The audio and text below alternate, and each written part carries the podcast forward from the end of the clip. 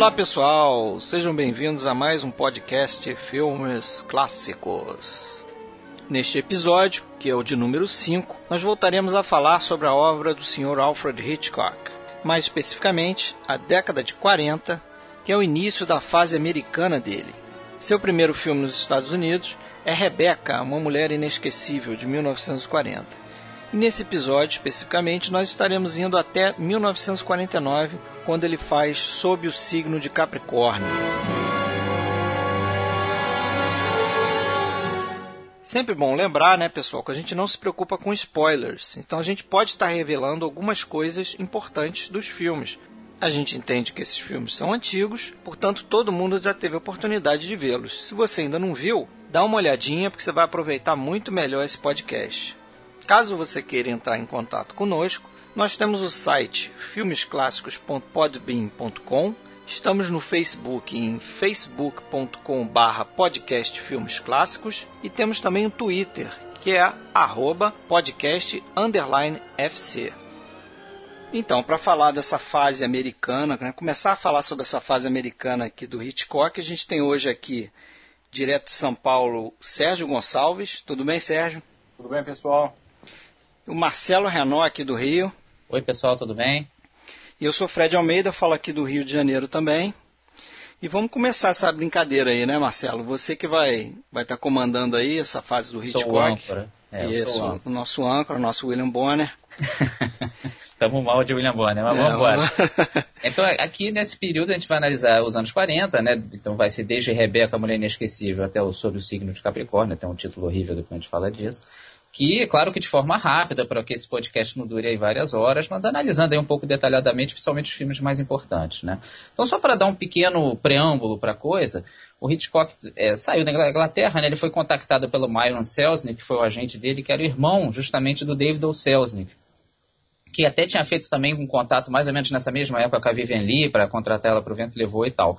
E Hitchcock chegou justamente quando o Selznick estava filmando O Vento Levou, ele até ajudou numa, na elaboração de uma pequena cena de suspense do Vento Levou.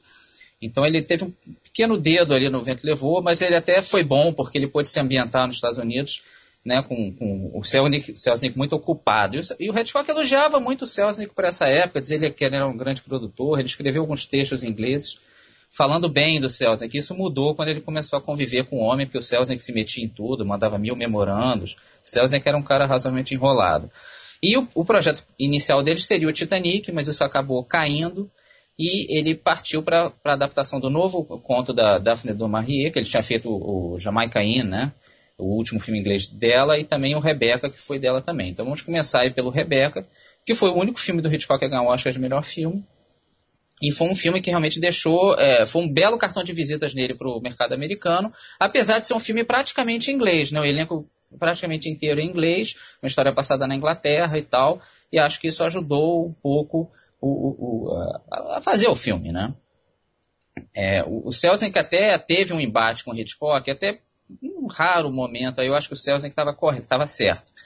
Porque o Hitchcock queria fazer uma adaptação do Rebeca, mudando quase a história inteira, e o Selznick chegou e não, não, a gente comprou o Rebeca, então vamos fazer o filme como ele foi escrito, né? Não, não muito da história e tal. O livro era bastante famoso também, né? Era, era muito conhecido. E ele já tinha tido a experiência de adaptar, acho que o vento levou, né?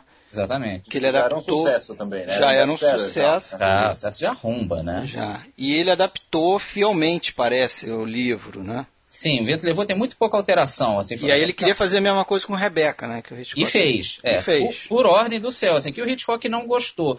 O Hitchcock nunca falou muito bem do Rebeca, porque ele sempre sentiu que era um filme mais do Selznick do que dele, né?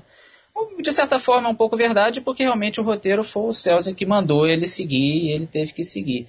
Mas acho que tem muito dedo do Hitchcock ali também, não sei se vocês concordam. Tem, tem. Eu, eu revi, eu vi esse filme várias vezes, né? Mas nunca é, tinha assim o filme como um grande filme e tal. Sempre tinha uma, uma certa rejeição com esse filme. Mas aí dessa vez que eu revi, eu comecei a olhar para o filme de uma forma diferente, assim, porque é um filme muito atmosférico, né? Com certeza. É. E acho que não é uma coisa muito comum na obra do Hitchcock, assim que eu pense assim, um filme que ele fez onde o ambiente seja tão importante, né? Aquela casa, mansão, é aquela atmosfera meio sufocante por, por conta da presença da Rebeca, né? Que é uma é só um nome, né? Você não vê uma, uma pintura dela, você não vê uma foto dela, você só sabe que ela é morena, porque eles falam lá em algum momento que ela era morena, morena e lindíssima e tal. E, mas eu comecei a ver um filme diferente do Hitchcock, assim. Isso meio que ajudou a gostar mais do filme, entendeu? Eu acho diferente, mas não acho tanto, porque, por exemplo, sobre o signo Capricórnio tem umas coisas parecidas, que até o último. É, mas, mas não ah, é, é tanto sobre, assim. Sobre o signo Capricórnio tem umas coisas parecidas com vários, né? Na verdade, ele é. Parece que é Sim, uma mas ele tem uma governanta vários... forte, né? É, mas eu acho que em Rebeca isso é bem mais intenso. Isso não, dá atmosfera. Você, aquela Manderley parece que é um personagem à parte ali. É, ele né? até fala isso, é como se fosse um personagem porque, do filme mesmo. Porque é uma coisa, uma coisa espetacular. E a forma psicológica. Como, é, é estranho a gente pensar que o Hitchcock não gostava muito desse filme, praticamente, ah, fez porque teve que fazer daquele jeito, porque a tensão psicológica no filme é muito boa, né? E ele começa de uma forma tão tranquila, aquela parte no hotel, aquele início do relacionamento, né, dela com o Maximilian. E depois, quando chega realmente aquela casa, né, chega aquela mansão, a, a tensão, a presença da, da Mrs. Danvers, é um negócio, assim, te deixa grudado na tela. Eu considero um dos melhores filmes Eu também acho um dos melhores do Hitchcock. Eu acho assim, até dessa fase que a gente vai comentar hoje, os anos 40, é o que eu mais gosto do Rebecca. É, ah, é, não, chega a, não chega a ser meu preferido, não, mas certamente é um dos melhores. É um dos dois, três, é, com certeza. É, eu acho que é, assim, é um belíssimo filme que poderia ser melhor até o Rebecca. É curioso, isso eu também revi. Se não fosse a John Fontaine, é isso não, que você ia dizer, né? Eu acho que a John Fontaine está muito bem. Eu, acho que eu ela também acho que ela está perfeita. Aquele, aquela, aquela, aquela imagem de de insegura, de frágil dela. Eu acho que ela tá muito bem. Não me eu acho que ela, ela é perfeita nada. pro papel porque ela é aquilo ali. Ela, e ela tava insegura de fazer o filme porque o elenco todo não gostava dela. O Hitchcock aproveitava isso para dizer: oh, é, o Laurence Olivier. Cara, não. O Laurence Olivier fazia uma pressão para ser a Vivian Lee, né? É, e que você era chegou a ver, dele, né? E você chegou a ver a Vivian Lee? Tem, existem uns testes disso não, não funcionaria. A Vivian Lee é uma Até porque ela estava vindo de um papel tão muito forte, forte. É, não ia funcionar. Muito, muito precoce para colocar ela para fazer uma mulher frágil ali. Todo mundo ia olhar para ela e falar: Scarlett O'Hara não ia funcionar, concordo. Pois é, a própria Vivian Lee achou isso também, que não, não era para ela. E a Joan Fontaine era aquilo, era insegura, mulher frágil, tá, ajudou, entendeu? Era, ela estava mais ou menos se interpretando ali, o elenco todo contra ela, porque eram todos ingleses tarimbados, e ela era razoavelmente no começo da carreira. Ela era irmã mais ou menos desconhecida da Olivia de Havilland. E vocês é. repararam que o personagem dela não tem nome, né? Não, é. É Mrs. Mrs. É... The Winter. The Winter, né? E isso acontece no livro também, parece que. Eu... Também, não tem nome nos dois casos. Não tem nome, é uma coisa. É, enquanto que a Rebeca é. é... A Rebeca é, é falada. É, o, é, o primeiro nome é Rebeca, né? Então, falam demais é... no primeiro nome dela e a outra não tem o nome. É até uma coisa interessante, né? Acho que é feito propositalmente. É anulação total, né? Da é. Com pessoa dentro daquela casa. Aliás... Ela pega o guardanapo, tá inicial tá o R ali, ela praticamente quem é ela dentro da casa. Ela não se encontra, ela não. Agora, ela quebra aquele objeto e fica com vergonha, esconde. esconde. É, que ela estava na própria casa, não conta para ninguém, né? Parecia que estava fazendo uma coisa errada. Mas que eu estava que eu tava querendo dizer, uma coisa que eu acho que o Rebeca poderia ser um filme melhor, que eu não sei, eu não, não cheguei a ler o livro, mas eu acho que seria o caso em que menos teria sido mais. É, se esse filme tivesse passado por mais tesoura, mais, sido mais cortado na parte final, eu acho que cai a hora que eles saem daquela casa, entra naquela questão da investigação, julgamento, o que, que foi o crime, eu acho que o filme dá uma caída que não precisaria, né? Eu, eu gosto daquela parte. Eu, eu, acho perfeito. Eu não tenho nada para tirar do Rebeca, não. Acho que é, é Eu não sei. Eu não... Aliás, eu quero até perguntar uma coisa para vocês. Se vocês lembram disso, de ver a primeira vez o filme. Mas vocês acreditaram que, é, que o Max de Winter ainda era apaixonado pela Rebeca? Porque eu acreditei. Até sim, ele dizer que sim. odiava ela. Mas é o. Você pensa isso naturalmente. Eu, eu, não só acreditei, porque quando eu fico muito tempo sem ver o filme que eu esqueço, eu acredito de novo. É. ah, então era isso. Mas... mas funciona muito bem, né, cara? Eu caí totalmente. Funciona muito bem isso. Funciona, funciona. A, a, Rebeca é, é, meio que uma assombração ali, né? É, para todo mundo, né? E, mas eu, eu acreditei também que ele era apaixonado, é coisa natural para você pensar, né? Agora, você fala mal da John Fontaine. Eu acho que quem não tá tão bem é o Laurence Olivier. Eu não, não acho ele tão legal nesse filme, é. Que me incomoda na John Fontaine é que ela tem mais ou menos a mesma forma de representar para as mesmas coisas. Ela Você não gosta sempre dela. levanta a sobrancelha e quando ela quer mostrar que ela tá aflita, ela levanta os bracinhos assim e cerra os punhos, entendeu? Que é tipo, pô, parece peça de teatro, de teatro infantil, tipo, a criança tá, ai meu Deus, não sei o quê. Eu vou, É, postar, eu vou fica- postar uma foto, é bom até falar, né? Que a gente não, não fala isso. A gente geralmente coloca uma galeria de fotos lá que dão suporte nas coisas que a gente fala aqui, né? Eu É, tenho até uma site, foto dela, é nessa posição, eu vou colocar na nossa galeria lá no nosso site, lá, filmesclássicos.podbean.com. Vocês vão ver o que eu quero dizer. Mas eu não acho que é uma coisa que incomoda, que você fica reparando Não. na interpretação dela. Eu acho que a coisa é harmônica. Não... É, eu vou te falar que me incomodou menos agora, quando eu vi, da última vez. Eu já tô quase aceitando. Virando fã, tá virando fã. Não, tá virando vendo? fã é difícil. Agora, em compensação, o George Sanders e a Judy Tenterson, pra mim, roubam Ah, são, cara. são perfeitos os dois, né? O George Sanders, Às vezes ele é, papel é é o que- ele é cínico, aquilo né? ali. Ele é é- aquilo ali, né? O papel Perfeito. típico dele, né? Ele é bem cínico mesmo e, e, e a, a Judy Anderson, pô, Ah, o, o Foi o filme papel é... da vida dela, né? foi. É o que a gente lembra dela é esse filme, principalmente. Ela fez o Laura, fez Tem algum... todo, teve todo um cuidado com o personagem dela, né? Quer dizer, de não fazer ele, cami... ele andar, né? Não teve de não fazer ela andar, disse que o Hitchcock orientava ela para não piscar, para tentar não piscar. E são coisas subliminares, né? Porque você não percebe isso quando você está assistindo. Olha, ela não, Não, anda. Isso. é. Mas ela ela é aquela presença forte, né? Que até a gente fica com medo dela. Ela vai aparecer em algum momento. É. E ela era só governanta da casa, né? Pois é. Realmente é um papel inesquecível. E aí, na continuação, o Hitchcock fez o Correspondente Estrangeiro, o Foreign Correspondent de 1940, que até parece um filme britânico também, né? Tem um elenco muito britânico, ele voltou a usar o Herbert Marshall, que já fez assassinato com ele muitos anos antes, o George Sanders seguido, né? Dois filmes seguidos, o Edmund Gwenn, que ele também já tinha usado. E é, foi até também indicado a melhor filme, perdeu justamente para o Rebecca, do mesmo ano. E foi um filme que ele fez com o Walter Wanger, um, um produtor. O Selznick fez muito isso com o Hitchcock, outra coisa que, ao mesmo tempo que o Hitchcock gostava que ele tinha certa liberdade, ele também ficava um pouco chateado, para não dizer outra palavra, porque o Selznick ganhava grana com o Hitchcock, né? Ele alugava o Hitchcock e ganhava dinheiro. É, ele isso. viu o potencial, né? Porque o É. cara devia ser disputado a tapa, né? Ele descobriu que ele também poderia ser gado, né? Pois é, ele foi tratado como gado pelo Selznick, É. muito bem, muito bem postado. então, mas tinha o lado bom também que ele ficava um pouco longe lá dos memorandos do Selznick, né? E era até um filme que era pro Gary Cooper ter feito e o Gary Cooper não quis fazer thriller e tal.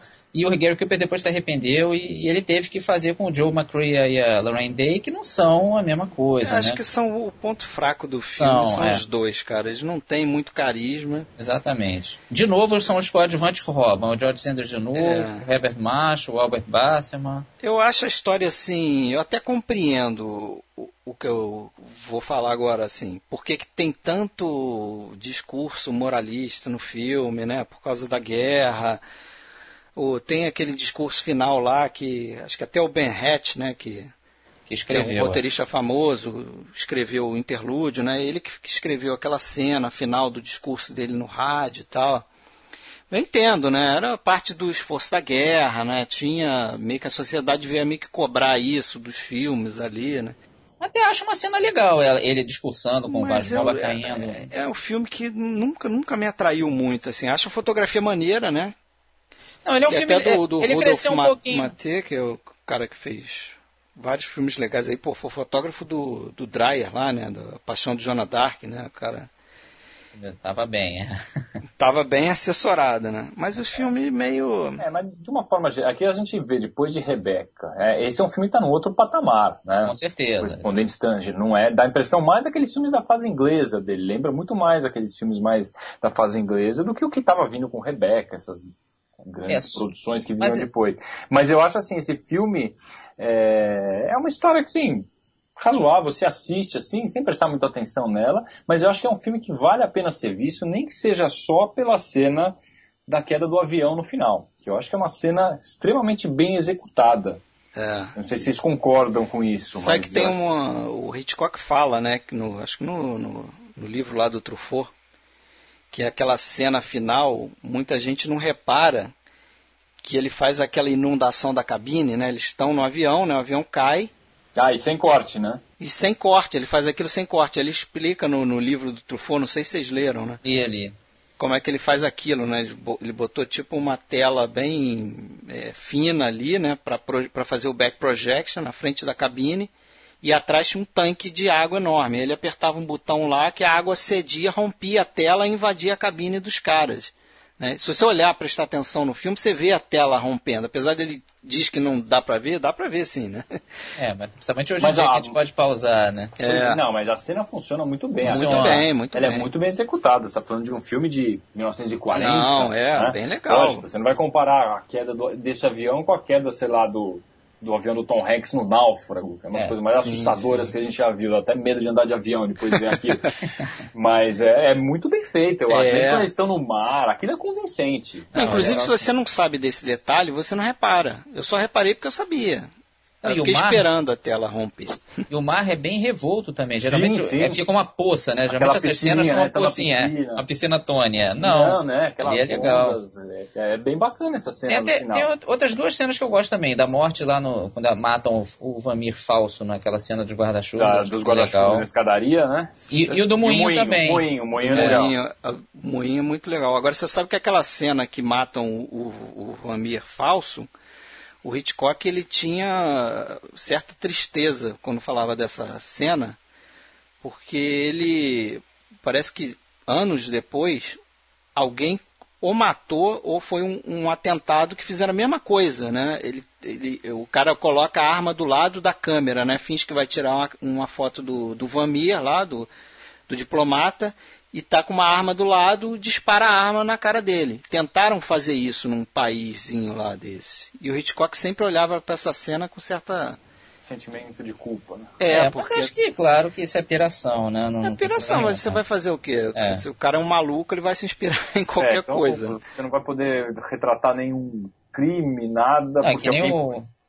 É, tem história, tem história famosa e totalmente real que o cara foi atirar no Reagan e atirou por causa que ele tinha adoração pela George Foster no Taxi Drive. No Taxi Drive. É, maluco é, tem... é maluco, né? É, não, não dá pra culpar o Agora, o filme tem umas cenas meio. Vocês não acham aquela cena do, com Edmund Green lá meio acho ridícula? Muito ali? ridícula, acho muito. Acho Tenta matar o cara empurrando. Tem a cena que eles. Qual é, con...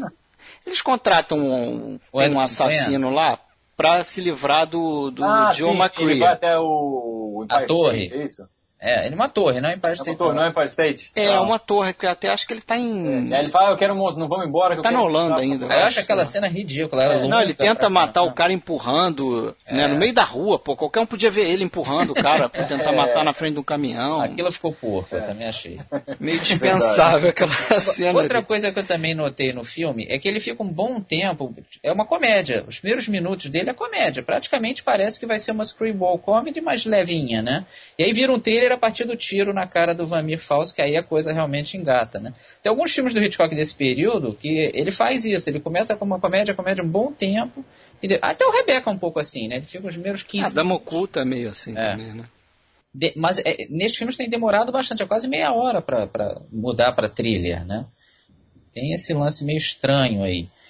E agora, eu foi um filme que cresceu um pouquinho no meu conceito. Eu tinha ele meio baixo no conceito, eu não achava grandes coisas. Mas primeiro, assim, ele não é tão barato quanto eu achei que ele era. Aquela recriação de Amsterdã, aquela praça toda do, da, da cena dos guarda-chuvas aqui dali, deu, uma, custou uma grana para fazer, tem bondinho, tem tudo ali. É, não foi tão, é tão barateiro esse filme, não. Ele cust... Esse negócio do avião, isso custou um dinheiro para fazer. Ah, não, a cena do moinho é muito boa, né? Porque eu tinha a impressão que era um filme B total, feito no, no, no peito e na raça. Não é bem assim, não. Ele ah, teve passa... dinheiro ali. Teve. O que passa a impressão são os atores, né? Os atores são de segundo Joe McCree e Lorraine Day. O Joe McCree é menos mal, mas a Lorraine Day realmente praticamente é. não fez nenhum filme de peso, né?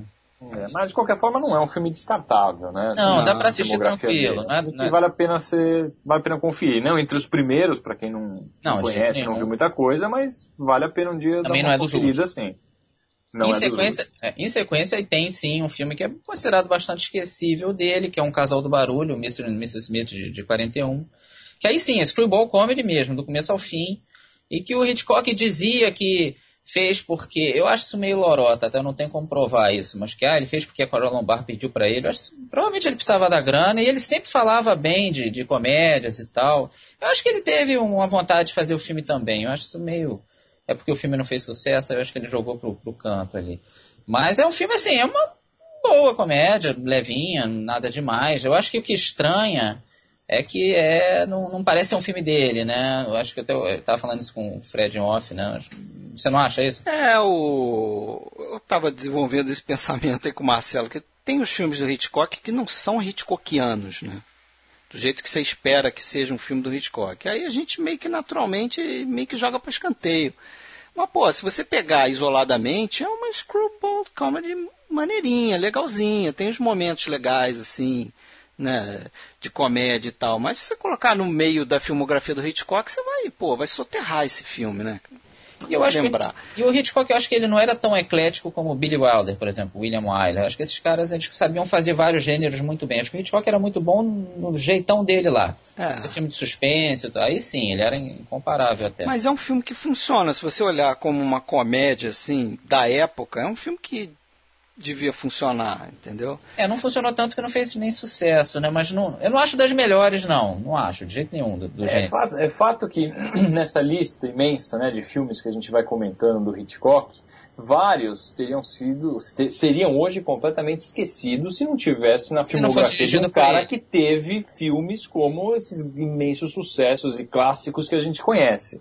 Né? Esse talvez seja um desses, assim como outros que a gente acabou acabou comentando. Né? A gente comenta hoje aqui, mas quem ouve falar desse filme hoje? Ninguém. Né? Ninguém. Ninguém. Quem não, não vai, ah, deixa eu ver os filmes do Hitchcock e tal, não vai ver o filme, não vai encontrar, e, enfim. Só os é. malucos que nem a gente mesmo que vê. Você é, fala de senhor e senhora Smith, você vai lembrar do filme do Brad Pitt e da Angelina Jolie. É. Você não vai lembrar do filme do Hitchcock. É, ainda tem, tem um homônimo mais recente, esquece, morreu esse filme. É. Agora tem umas curiosidades nesse filme aí. Diz que a, a Carol Lombard dirigiu o cameo do Hitchcock, né? A aparição dele no filme. Pois é. E aí ela ficava mandando ele repetir é, que ela era uma sacana, né? ela era uma sacana, né? Ela ficava mandando ele repetir para ele sentir na pele como é que era ser um ator, né? Então, não, faz de novo, tá ruim assim, tá... Eu acho que ela, ela deu três vacas para ele também, com os nomes É, ela fez um cercadinho Porque de... dizer que era gado, né? E botou o nome dos atores ali, né? Botou o nome do Robert Montgomery, o nome dela e o nome, acho que, do outro cara lá que faz um... Jane Raymond, é. É, e, e porque foi logo depois que ele deu aquela declaração, né, que os atores eram gado e ele diz que, ele, que a declaração não era essa que ele fez, né? Ele disse que os atores às vezes deveriam ser tratados como gado, né? E ele explica que é um certo tipo de ator que ele achava que meio que desprezava o, é, o cinema, ele, né? É, Mais ator de teatro que né? desprezava tipo o cinema. De, de ator que chegava para fazer, tipo para, sabe, bater o ponto, fazer logo o que tinha que fazer e se dedicar a coisas mais importantes, como teatro, por exemplo. Ele sentia, poxa, isso então não é importante o que está fazendo. Acho que existia uma é, coisa meio... Ele tinha esse lado meio paradoxal, que ele tinha isso aí que você acabou de falar, de que ele ficava chateado com um cara que não era profissional, mas ele também ficava chateado com os caras que eram profissionais demais, tipo o Paul Newman, o Montgomery Clift, que vinham é, cheios de ah, mas do eu... método, né? É, ele, ele não tinha saco para isso. O Paul Newman não foi com a cara né? dele. É, ele detestou esses caras. Não, não dava certo, porque ele queria um cara mais simples, né? Mas, é, seguindo aí, depois de um casal do barulho, teve o suspeita. Que... Aliás, só uma parte. Claro. Eu gostaria de saber quem quem era a pessoa ou as pessoas no Brasil que davam os títulos em português para os filmes do Hitchcock. a gente vai chegar a um que é o Porque campeão. Tem, né? tem tanta imbecilidade no, nas traduções que é um negócio, casal do barulho. Ah, mas também vai... senhor e senhora Smith também seria meio sem graça, né? Aqui eu não culpo tanto, não. Ah, mas o casal do barulho é tipo o título é o no, é o provavelmente título na época. É, é. Na época ia, devia ser um, uma modinha lá, uma gíriazinha. No, Pô, esse casal é do barulho. Claro, Aí botaram o casal do barulho. horrível, tem, horrível. Tem umas coisas, né? Quando fala o coração. Nossa. Agonia é de amor. O que que Agora é vai traduzir Spellbound, meu amigo. É, vai, é difícil, vai, é difícil. Mas quando fala o coração, realmente, né? Quando chama fala... a mulherada, né? Chama parece, é, parece novela, né? Mas acho que o objetivo fala foi o coração esse. hoje no SBT. Não, os, e mesmo aqueles, aqueles títulos que a gente já, já até se acostumou, né? Mas Festim Diabólico. Não, péssimo, é. eu não gosto que, sabe... Não, pra, eu tinha um amigo meu que ele achava que festim era por causa de bala de festim. Ele nunca é. tinha visto o filme, não, cara, é por causa de festa mesmo. É, é, é muito estranho. Festa pequena, não festim. É. mas é isso mesmo, né? É Bom, suspeita é um título direto. Não, suspeita né? é perfeito. Não, é tem algumas traduções que são diretas e retas, e aí não tem problema. É, mas quando eles resolvem inventar, o, resultado é sempre desastroso. Quase sempre pior. Quase sempre, é verdade. Vamos pro suspeito. Vamos, vamos lá. Não, não termina.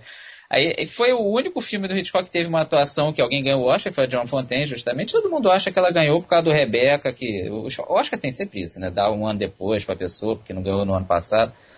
Mas eu acho até, até revi o Suspeita também, cresceu no meu conceito, nem gostava tanto dele, agora eu gosto sim. Acho que a John Fontaine tá bem, o Fred provavelmente vai falar mal dela de novo. Não, ela até tá bem, mas ela ganhou da Bette Davis em Pérfida e Barbara não, é, isso... Bola de Fogo, né? Não, isso, aí, aí dói é pra... um pouco, né? Não, dói muito, principalmente Bette Davis em Pérfida, né? Dói, dói no coração, mas... É. Só as injustiças do Oscar que quase sempre tem, né? Mas, é, em compensação, a Ginger Rogers tinha ganho por Kitty Foyle em cima dela em Rebecca, que eu também acho que foi injusto. Então, é. segue o jogo. Mas ele, voltando ao filme, ele funciona, assim, e ele, de novo, ele começa como uma comédia e fica um bom tempo de comédia ali, até começar a ficar esquisito mesmo, até o, o Cary Grant começar a mostrar seu lado dark, né? De, ele é um 7-1 total no filme, né? Ele fica toda hora arrumando esquema. logo claro, né? é, ele já pede dinheiro emprestado para ela no trem, né? Na primeira cena ele já pede uma grana. Mas realmente, assim, eu acho que o Cary Grant, nesse sentido, assim como Hitchcock tinha um lance da loura, que ele gostava da loura, que era gelada por fora e fogosa né, na cama e tal. Eu acho que ele gostava também do Cary Grant disso. Ele era um cara que era charmoso, mas também tinha esse lado meio sombrio, né? Mas o filme tem esse problema, que a gente vai. Não tem como falar de suspeita sem falar disso, que o final dele foi estragado, porque o público da época não queria ver o Cary Grant como, como culpado, né? Que o filme vai encaminhando para isso. Né? E forçaram a mão ali para que ele não fosse um assassino e tudo mais. Eu acho o final desse filme forçadíssimo, né? Eu também acho. É o que é o que, o que me atrapalha de gostar do filme, assim, melhor, porque eles eles passam o tempo inteiro do filme convencendo a gente que o cara é um canalha, é um cara capaz, de repente, de cometer assassinato para conseguir pagar as dívidas dele, e chega no final, você tem um minuto para dizer, olha, você estava enganada e tal. Blá, blá, Estava pensando em me matar, é? Um é, eu estava pensando em me matar, na verdade eu, eu, comprei o veneno, né? Ele tinha comprado um veneno para se matar, uma coisa assim. Não, e a própria cena... E vai contra, né? Vai contra a característica, a personalidade, né? Que, ele, que eles construíram o filme todo daquele personagem, né? O cara que ia se matar. Ele era um quebrado que casou com a, com a moça e no fim, logo depois do casamento, ela descobre que ele não tem um tostão no bolso, aquela coisa, né? E ele sempre jogador compulsivo, apostando em cavalo, escondendo as coisas, vendendo peça de arte que era dela. Então eles constroem toda aquela imagem e no final não, não era nada disso. É, e tem um amigo que morre, né, que supostamente está numa Bruce, viagem né? com ele, é o Nigel Bruce, né? Que é o paspalhão de sempre, eu não gosto que dele. É é. E é engraçado, o, o Hitchcock tem essa coisa, falando Nigel Bruce aí, tem essa coisa de repetir os atores, né? Esse é o primeiro filme dele com Cary Grant, que vai fazer mais três filmes com ele, não é isso? Isso aí. São, são quatro filmes com é, Cary Grant. E o Nigel Bruce tinha feito Rebeca. E né? o Nigel Bruce tinha feito Rebeca. Com, e... o mesmo tipo de bobalhão, O George né? Sanders fez o Rebeca e fez o Correspondente Estrangeiro. A Dame Whitty, que tinha sido a velhinha do da Dama Oculta tá de volta, é a mãe da. da tá de volta, a mãe quer dizer, tem essa coisa de repetir os atores, mesmo que seja duas vezes, né? Ele repetiu até a Isabel Jeans, cara. Ela faz uma amiga que fica fazendo intriga e ela tinha sido atriz do Virtude Fácil, Easy Virtue, lá de trás. Pô, né? aí você puxou ah, bem. Essa puxou. mas isso existe até hoje, né? E atores que funcionaram. James Stewart, por exemplo, ah, sim. Repetiu nos melhores filmes dele, tem é. o James Stewart lá e funciona perfeitamente, né? Mas é curioso que até esses secundários, os coadjuvantes, ele vez ou outra estava usando, né? Isso é desde o início lá, né? O Ivan Novello está em dois filmes. Tem o cara lá que eu esqueci o nome que está no The Ring, Gordon tá no Harker está em alguns, exatamente. É. O Edmund Gwen tá em vários. Liu de é, o, é, o Leo D. Carroll. Tá em vários dessa É o ator que mais filmou com ele, né? Eu acho que sim. São seis filmes com, com Hitchcock. Agora, outra coisa do Rebeca que eu achei também, que eu achei. Um, do Rebeca não, do Suspeita, que eu achei parecido com o Rebeca, que eh, os dois têm uma esposa que se engana totalmente sobre o marido, já que a gente tem esse final porcaria aí, é. ela se enganou sobre o marido o tempo todo. E no Rebeca ela fica o tempo todo achando que ele ama a Rebeca e não ama, odiava ela. E no suspeito ele acha que ele é um assassino e ele é só um trapaceiro, tá pensando em suicídio. Mas realmente é uma coisa que não funciona. E o final original desse filme seria ele sim ser um assassino, né? Ela tomaria aquela, aquele copo de leite. Aliás, aquela cena do copo de leite, para mim, é a melhor cena do filme, tranquilo. É, todo mundo sempre lembra. Fala suspeita, você vê o Cary Grant com o copo de leite na mão, né? Com a tal luz que estava dentro do copo, né? E isso foi muito legal. É. Luz dentro do copo e atrás, é, não sei se vocês repararam, em várias cenas tem uma espécie de, de teia de aranha feita com, com sombras, né? que é supostamente vinda de um vitral e tal, mas aquilo dá uma sensação de que os personagens às vezes estão ali numa teia de aranha, entendeu? Os caras estão enrolados de alguma forma. Na, nessa escada, quando ele sobe com o leite, tem essa coisa de novo. Tem outras é. vezes com a John Fontaine também, quando ela entra em casa achando que ele matou o amigo, né? É, e não matou. Tem esses detalhes de fotografia que sempre, sempre me agradam. É. E seria o final ela ela tomaria o leite meio querendo se matar mesmo, porque ela ama o marido e acha que não tem jeito e tudo mais, e depois ela escreveria uma cartinha para a mãe dela falando tudo e o Cary Grant mandaria para o correio sem saber que ele estaria se incriminando, né? Acho que seria um final bem melhor do que. É, mas eu não sei se a gente não ia acabar criticando esse final pelo fato dela saber que ia estar tá tomando veneno e tomar. Isso é, seria dramalhãozão, seria É, dramalhãozão. mas. Mas é... acho ainda assim melhor do que o fingir que ele era do bem. Porque vocês já viram aquela, aquele plano que ele tá, né, que ela tá quase caindo do carro, né? Chega uma hora que ele faz cara de nojo, assim, parece que ele tá empurrando a mulher mesmo. Né? Se você rever aquilo sabendo que eu e já aí tem o diálogo explicativo, né? Eu é. tentei puxar você de volta e você, né? Se você vê o plano, você vê, pô, o cara tá querendo ele, tentou, ele realmente tentou é. jogar. Aí eles explicam, não, eu tava tentando te pegar de volta e você... É, não faz o menor sentido. é, poderia ter sido melhor, mas acho que não chega a estragar. Não, é um bom filme, é. ele subiu no meu conceito. Talvez... É, também subiu um pouco. Agora já é um filme que eu gosto. Antes eu nem gostava muito, não. O Correspondente Estrangeiro eu não gostava, agora eu já considero um filme de regular para bom. E o Suspeito é um bom filme. Eu acho que o Cary Grant leva muito o filme, né? O personagem dele é. Acho que os dois, né? Ele tem uma presença boa, porque assim, ao mesmo tempo que ele é, ele, ele é cruel, ele é cínico, sarcástico e engraçado ao mesmo tempo. É. Né? Ele consegue misturar várias características, dependendo da cena ali, no mesmo personagem, sem fugir do personagem. Né? E é, isso é uma coisa interessante, que eu acho que foi uma coisa que faltou, né, que a gente vai comentar mais pra frente, mas que falta em interlúdio. Eu acho que é um personagem, ele tá muito pobre, assim, na né, construção do personagem no interlúdio. É, ali ele é uma coisa só, ele é só é. sério, né? Pois é. Mas então, chegamos aí ao A gente chega lá. A gente vai, vai falar do Interlude, que até você comentou dele no, no, nosso podcast aí de filmes superestimados, a gente quase te matou e tal. A gente, a gente mata de novo aí, é. Primeira vez não deu, a gente mata agora. Mas vamos seguir. Em, em seguida, o Hitchcock fez Sabotador, o Saboteur, de 1942, que é, foi o primeiro filme, vamos dizer, de fato americanozão mesmo que ele dirigiu, né? Porque os outros três filmes tinham um teor muito britânico ali. E é um filme que o personagem percorre boa parte dos Estados Unidos e tal, até um pré-intriga internacional, né? E é um trilhazão, tem, tem, toque de romance, tem um pouco de noir, tem até uma cena que parece até western, porque eles pegam o cara no cavalo. E tem o Robert Cummings e a Priscilla Lane que ele não queria. Eu acho até que eles estão bem. Claro que falta um pouco de é, estrela ali, né? Mas a Priscilla Lane é musa de cinéfilo, né, cara? Ela tá linda ali no é, filme. Ela é muito bonita. Pra mim ela funcionou. Mais que ele. Eu não gostei tanto do Robert Cummings. É, o que eu não gostei muito nesse filme é, é aquela questão da, da inverossimilhança, entendeu? Não tem muita coisa assim que ele te, te, te pede muita coisa para você acreditar. Já começa ele te pedindo para você acreditar que a polícia é, acha ele culpado assim, muito rapidamente. Não, mas ele teria entregue um extintor com gasolina, não, cara. Tudo bem, eu acho teria correto. entregue. Ah, mas aí a desculpa é o seguinte: ah, não existe Mr. Fry na, na empresa, não encontramos nenhum Sr. Fry. Porra, não, o cara é um sabotador. Nome, ele deve ter dado nome falso. o cara é um é, sabotador. É claro que o cara deu um nome falso, o cara não tem RG, não tem CPF, não, ah, pô, é, sabe o que acontece? Você não tá tem Facebook. Você tá, você tá implicando com o MacGuffin do filme. não, tudo bem. Você quer que eu implique outra coisa? Por exemplo, quando ele chega lá com o velhinho lá, com o cego. Pô, o cego acha ele maravilhoso. Assim, do nada começa a confiar no, é no cara. Boa, cara. Um é cara boa, é tão boa que, que envolvida. Sim. Aliás, eu acho essa cena muito legal. Né? o cego é tão, o cego é tão legal que fala assim para sobrinha: "Vai lá com esse cara aí". Né, que ele tem certeza que não é um sabotador, não é nada. Você entrega a sobrinha pro cara, tipo, vai lá, minha filha, com com um sujeito que eu tenho certeza que não é ruim. Sei lá. Acho meio coisa assim, Mas meio isso é de. cabeça de carioca, isso é carioca do século XXI. Pode ser, né? Com medo de assalto, quer dizer.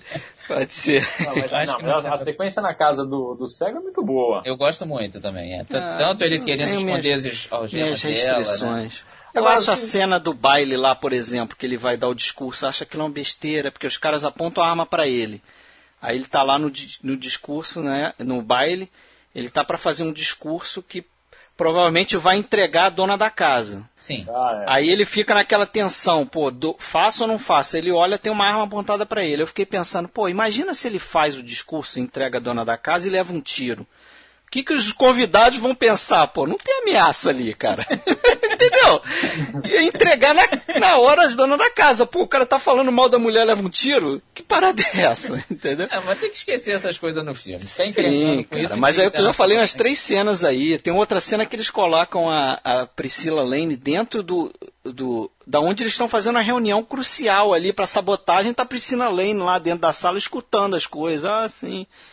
O que vamos fazer com ela? Ela tá aqui dentro. Não, e Porra, a cena bota que ela que ela pede pro cara comprar um milkshake, né? Tem uma cena muito estranha também, que sai totalmente da... Tem esse ah, filme é um. tá no hotel, né, lá em cima. É, mas eu, eu acho esse filme bem divertido, assim, eu gosto bastante dele, cara. Mas Não- vocês não acabam cansando um pouco, às vezes, dessa sensação de estar vendo de novo o mesmo filme? Quer dizer, você vê os 39 É porque a gente tá vendo muitos É. em pouco tempo Então, também. mas são- é. são- eles são muito parecidos, né? São, É, são. ponto assim, a gente viu recentemente, então a gente consegue identificar. Agora, daqui a algum tempo, pra gente saber se aquela cena era especificamente os 39 degraus, o outro, Jovem Inocente, aí Sabotador, Intriga Internacional, quer dizer, ele fica repetindo aquilo, né, do cara que faz aquela trajetória toda, aparece a mulher que tá junto com ele e tal, e, é, sabe, é uma- são variações do mesmo tema, né?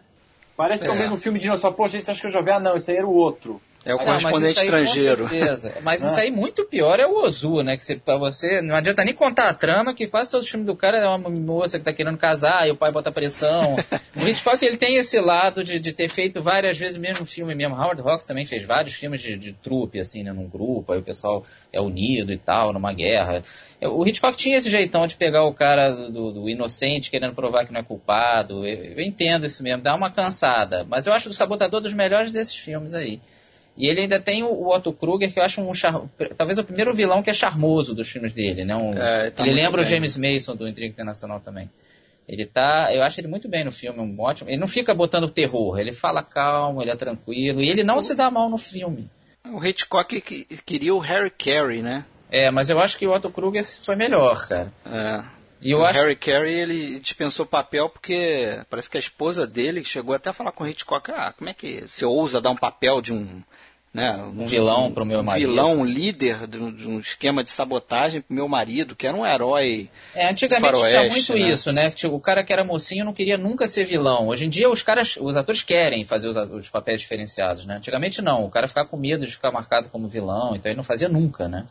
É, a plateia tinha muito aquela coisa né, de se identificar com ah, quem é o mocinho, quem é o vilão. A plateia mudou muito, né? Tanto que o Sérgio. Leone trabalhou com isso, né? Ele pegou o Henry Fonda Henry pro Era Uma. Vez no Oeste pra isso, pro pessoal olhar e caramba, é o Henry Fonda, depois que dá um tiro na criança, né? Você sabe que nessa linha aí, o Hitchcock, ele, ele, ele falava que aprendeu isso depois, né? Que é muito mais interessante num filme desse tipo, e depois ele vai fazer isso em Intriga Internacional, é colocar um ator como o Cary Grant, por exemplo, que é um mega astro, né? Porque a, a teoria dele é que a plateia se identificava mais com, com um rosto mais famoso. É diferente do Robert Cummings, né? É. Não, com certeza, você se importa muito mais com o Cary Grant do que É, com parece a pessoa da família, né? Porque você está familiarizado com ele, você já viu vários filmes, é aquela coisa de... Com certeza, é, é subconsciente, né? É, E você já gosta do cara de cara, você vê no comecinho do filme, você já tá gostando, isso ajuda muito, pô. Agora, o- outra coisa que eu gosto também no filme, ele tem várias ceninhas interessantes, tem essa aí que a gente falou do cego, tem o... o, é, o final é o melhor, né? o final, é, eu ia chegar exatamente... A da trupe do circo também, que eu acho uma cena legal. É. E a da, dessa do final da Estátua da Liberdade, que é uma das melhores cenas do Hitchcock, né? Do- Da, da manga se rasgando aos pouquinhos e tal. Acho que ela- E fica sem, sem música, né? Fica só o barulho do vento, é bem legal. É, aquela cena é bem assustadora, né? Você É. pensar o cara caindo dali. Sabe que eu fui, quando eu, eu fui na Disney lá em 90 e pouco, sei lá, 92, tinha um tour dentro do. Agora eu não lembro direito se era o tour dentro da Universal. É, do Hitchcock, né? do Hitchcock tinha um tour onde você entrava numa sala de cinema, tipo uma sala de cinema, e eles projetavam essa cena do filme e eles mostravam, eles reproduziam a cena com, com uma cadeira, né, que despencava do alto assim, a câmera estava em cima, apontada para baixo, e eles reproduziam aquela cena fazendo um, um blue screen ali na é, tela botava azul, alguém né? da plateia, eu vi isso também. É. Alguém da plateia, o cara se re... Eu sempre me lembro, lembro desse, desse detalhe aí quando eu vejo o filme, entendeu? E tinha também a escadaria do corpo que cai também. Você via como é que é- eles faziam aquele zoom. Como é que eles faziam Aquela zoom noção com de travel, né? né? O, zoom in com Isso travel. não existe mais faz tempo, deve ter Toy Story no lugar, alguma coisa assim. Ah, é, tá bom. Ah, ferrou, é. é, hoje em dia o pessoal acho que nem ia entrar, né? A maior parte do público. É, e tem também a cena de troca de tiros no cinema. Tinha quase esquecido de falar. Isso também é bem, bem bacana, né? Que, que tem um filme com até no Radio City Music Hall com tiro e os caras estão atirando também na vida real ali. A plateia acha que faz parte do filme. Aquilo ficou bacana também. E saindo desse filme, a gente vai pro Sombra de uma Dúvida, Shadow of a Doubt, de 43. Que aí é um filme muito querido do Hitchcock, né? Algumas vezes ele disse que era o preferido dele e tal. Eu acho que isso aconteceu porque ele filmou com o Thornton Wilder, né? Ele gostou muito de trabalhar com o Thornton Wilder, até agradece a ele nos créditos, uma coisa única na carreira dele. E que, é um, que era um cara que sabia entender muito bem cidades pequenas, né? Ele escreveu Our Town, que é uma das maiores peças americanas. E é um filme que, assim, até quando a gente falou do Inquilino, né, quando a gente tratou do cinema britânico do Hitchcock, acho até que eu falei isso, ele lembra o Inquilino, né, com essa dúvida sobre o personagem principal que chega na cidade ou chega na casa como, da menção, como era ali. Ele me gente- lembra um pouco do Suspeita também, né? Porque tem essa coisa do, da proximidade do personagem com o assassino, né? É. No Suspeita o cara não é assassino, pelo que você já explicou aí. É que ele é. É, pois é. E é uma ótima atuação aí do Joseph Cotten, que felizmente com ele não tinha problema dele ser o vilão, né? Ele poderia ser o vilão. É. E fica o lado. Tem um contraste legal do cinismo dele, que ele é um cara já totalmente não acredita em nada e tal, com a doçura da Patricia Wright, né? Acho que a Patricia Wright é das mais doces aí, atrizes que já tiveram. E fica legal essa, esse paralelismo ali dos dois. Eu gosto bastante do, do Sombra de uma Dúvida, acho dos melhores desses Cara, anos. nessa revisão aí, Você diz a Teresa Wright? É, Teresa Wright, não, eu falei, falei Patricia Wright. misturou a filha do Hitchcock, é, né? A A Patrícia Patrícia Hitchcock. Hitchcock. É, vou falar Teresa Hitchcock depois. É, e é interessante que no início a gente não sabe se realmente ele é, ele é um vilão, ele é um ladrão, simples ladrão, porque tem aquela coisa do dinheiro, ah, não deixa todo esse dinheiro aí. Até depois se descobre que ele é um assassino de viúvas, né? Ele é um seja, serial killer, né? É, ele é um serial killer. E ele chega carismático, a família toda adora ele. E, e é aquela coisa, colocar o perigo dentro de casa, né? Você sabe que nessa revisão aí que a gente fez dos filmes, cara, é um dos filmes que passou, passou a ser um dos meus preferidos, assim, nesse, nesse período. Não, ele é perfeitinho. Cara, né? o filme é muito bem feito, o roteiro é muito bem escrito. Ele tem personagens ricos, que é uma coisa que o Hitchcock não tem muito. Exatamente, você tem detalhe dos personagens, tem a garotinha lá que é toda nerd, né? Fica lendo livros, E é seria muito mais ele criança? adulta. Mas cá entre nós, ela é muito ruim, hein? Você acha? Eu É, acho ela- boa. ela- é Eu uma acho garota- péssima. Ela, eu acho Mas ela- olha só, ela é totalmente amadora, garota. Ela, era da Ela cidade, era da cidade lá, mesmo. É. de Santa Rosa. Então, lá. mas aí, tudo bem. Ela, esse é o, o background da história. Agora, você vê aquela cena inicial dela ela atendendo o telefone, falando aquilo, é constrangedor. Então, É uma então, criança. Mas eu Não, acho- Não, uma das uma coisas que eu Quantas, mas quantas crianças é, que interpretam direitinho a gente já viu? Eu acho ela muito ruim, assim, Acho e mal dirigida. Não só a culpa dela, porque ela é uma criança. Agora, aquela cena dela atendendo o telefone, por exemplo, é extremamente mal dirigida, porque ela, ela, ela vomita as falas que ela tinha decorado ali, não dá tempo da pessoa do outro lado estar tá falando, um negócio que você olha e fala assim, meu Deus do céu, não dava pra fazer de novo? Vai mais um take pra essa Mas cena? o, Hitchcock é o primeiro a dizer que uma das coisas que assusta ele é criança também, né? Ah, Fora ele, ele policial deve ter e ficado tudo. muito assustado e foi embora do estúdio. na hora Ele é aterrorizado de. Não, mas eu acho que ela tá bem. É, eu vou discordar bem do, do Sérgio aqui. Eu acho que ela tá muito bem. Eu acho que o filme lida bem com essas crianças. E tem horas que elas, os adultos estão falando, elas falam no meio. É uma coisa bem É, naturalista. tem uma hora que o, o Joseph Cotton leva um presente pra ela e ela é toda intelectual, né? O Joseph Cotton dá ela um é presente Hitchcock pra ela que é um criança, praticamente. é, dá um, aquilo. Le, le, dá um presente pra ela que é um ursinho de pelúcia lá, um negócio. Ela faz uma cara tipo, pô, É, Ah, A, a ideia é legal, mas eu acho que ela realmente é muito ruim. Muito ruimzinha mesmo, pode coitada. ser. Criança. Agora- dela. Eu tava falando do roteiro, né? Você falou do, do Thornton Wilder aí. Pô, tem um, um, o roteiro acho tão bem amarrado. Você tem uma cena lá que tem aqueles dois detetives que estão se passando por jornalistas, né? Querem entrar na casa para investigar e tal, a família, e eles inventam aquela história de tirar foto das pessoas, né? Sim. De, da, dentro da família. E, e, aí quando o personagem de Joseph Cotton fica sabendo disso, ele começa né, a não querer aquilo. Não, não vai, vai tirar minha foto, nunca tirei foto, não sei o que, não quero que tirem minha foto. Aí a irmã dele vira e fala assim: Não, você tirou uma foto uma vez na vida, você não lembra, mas eu tenho aqui.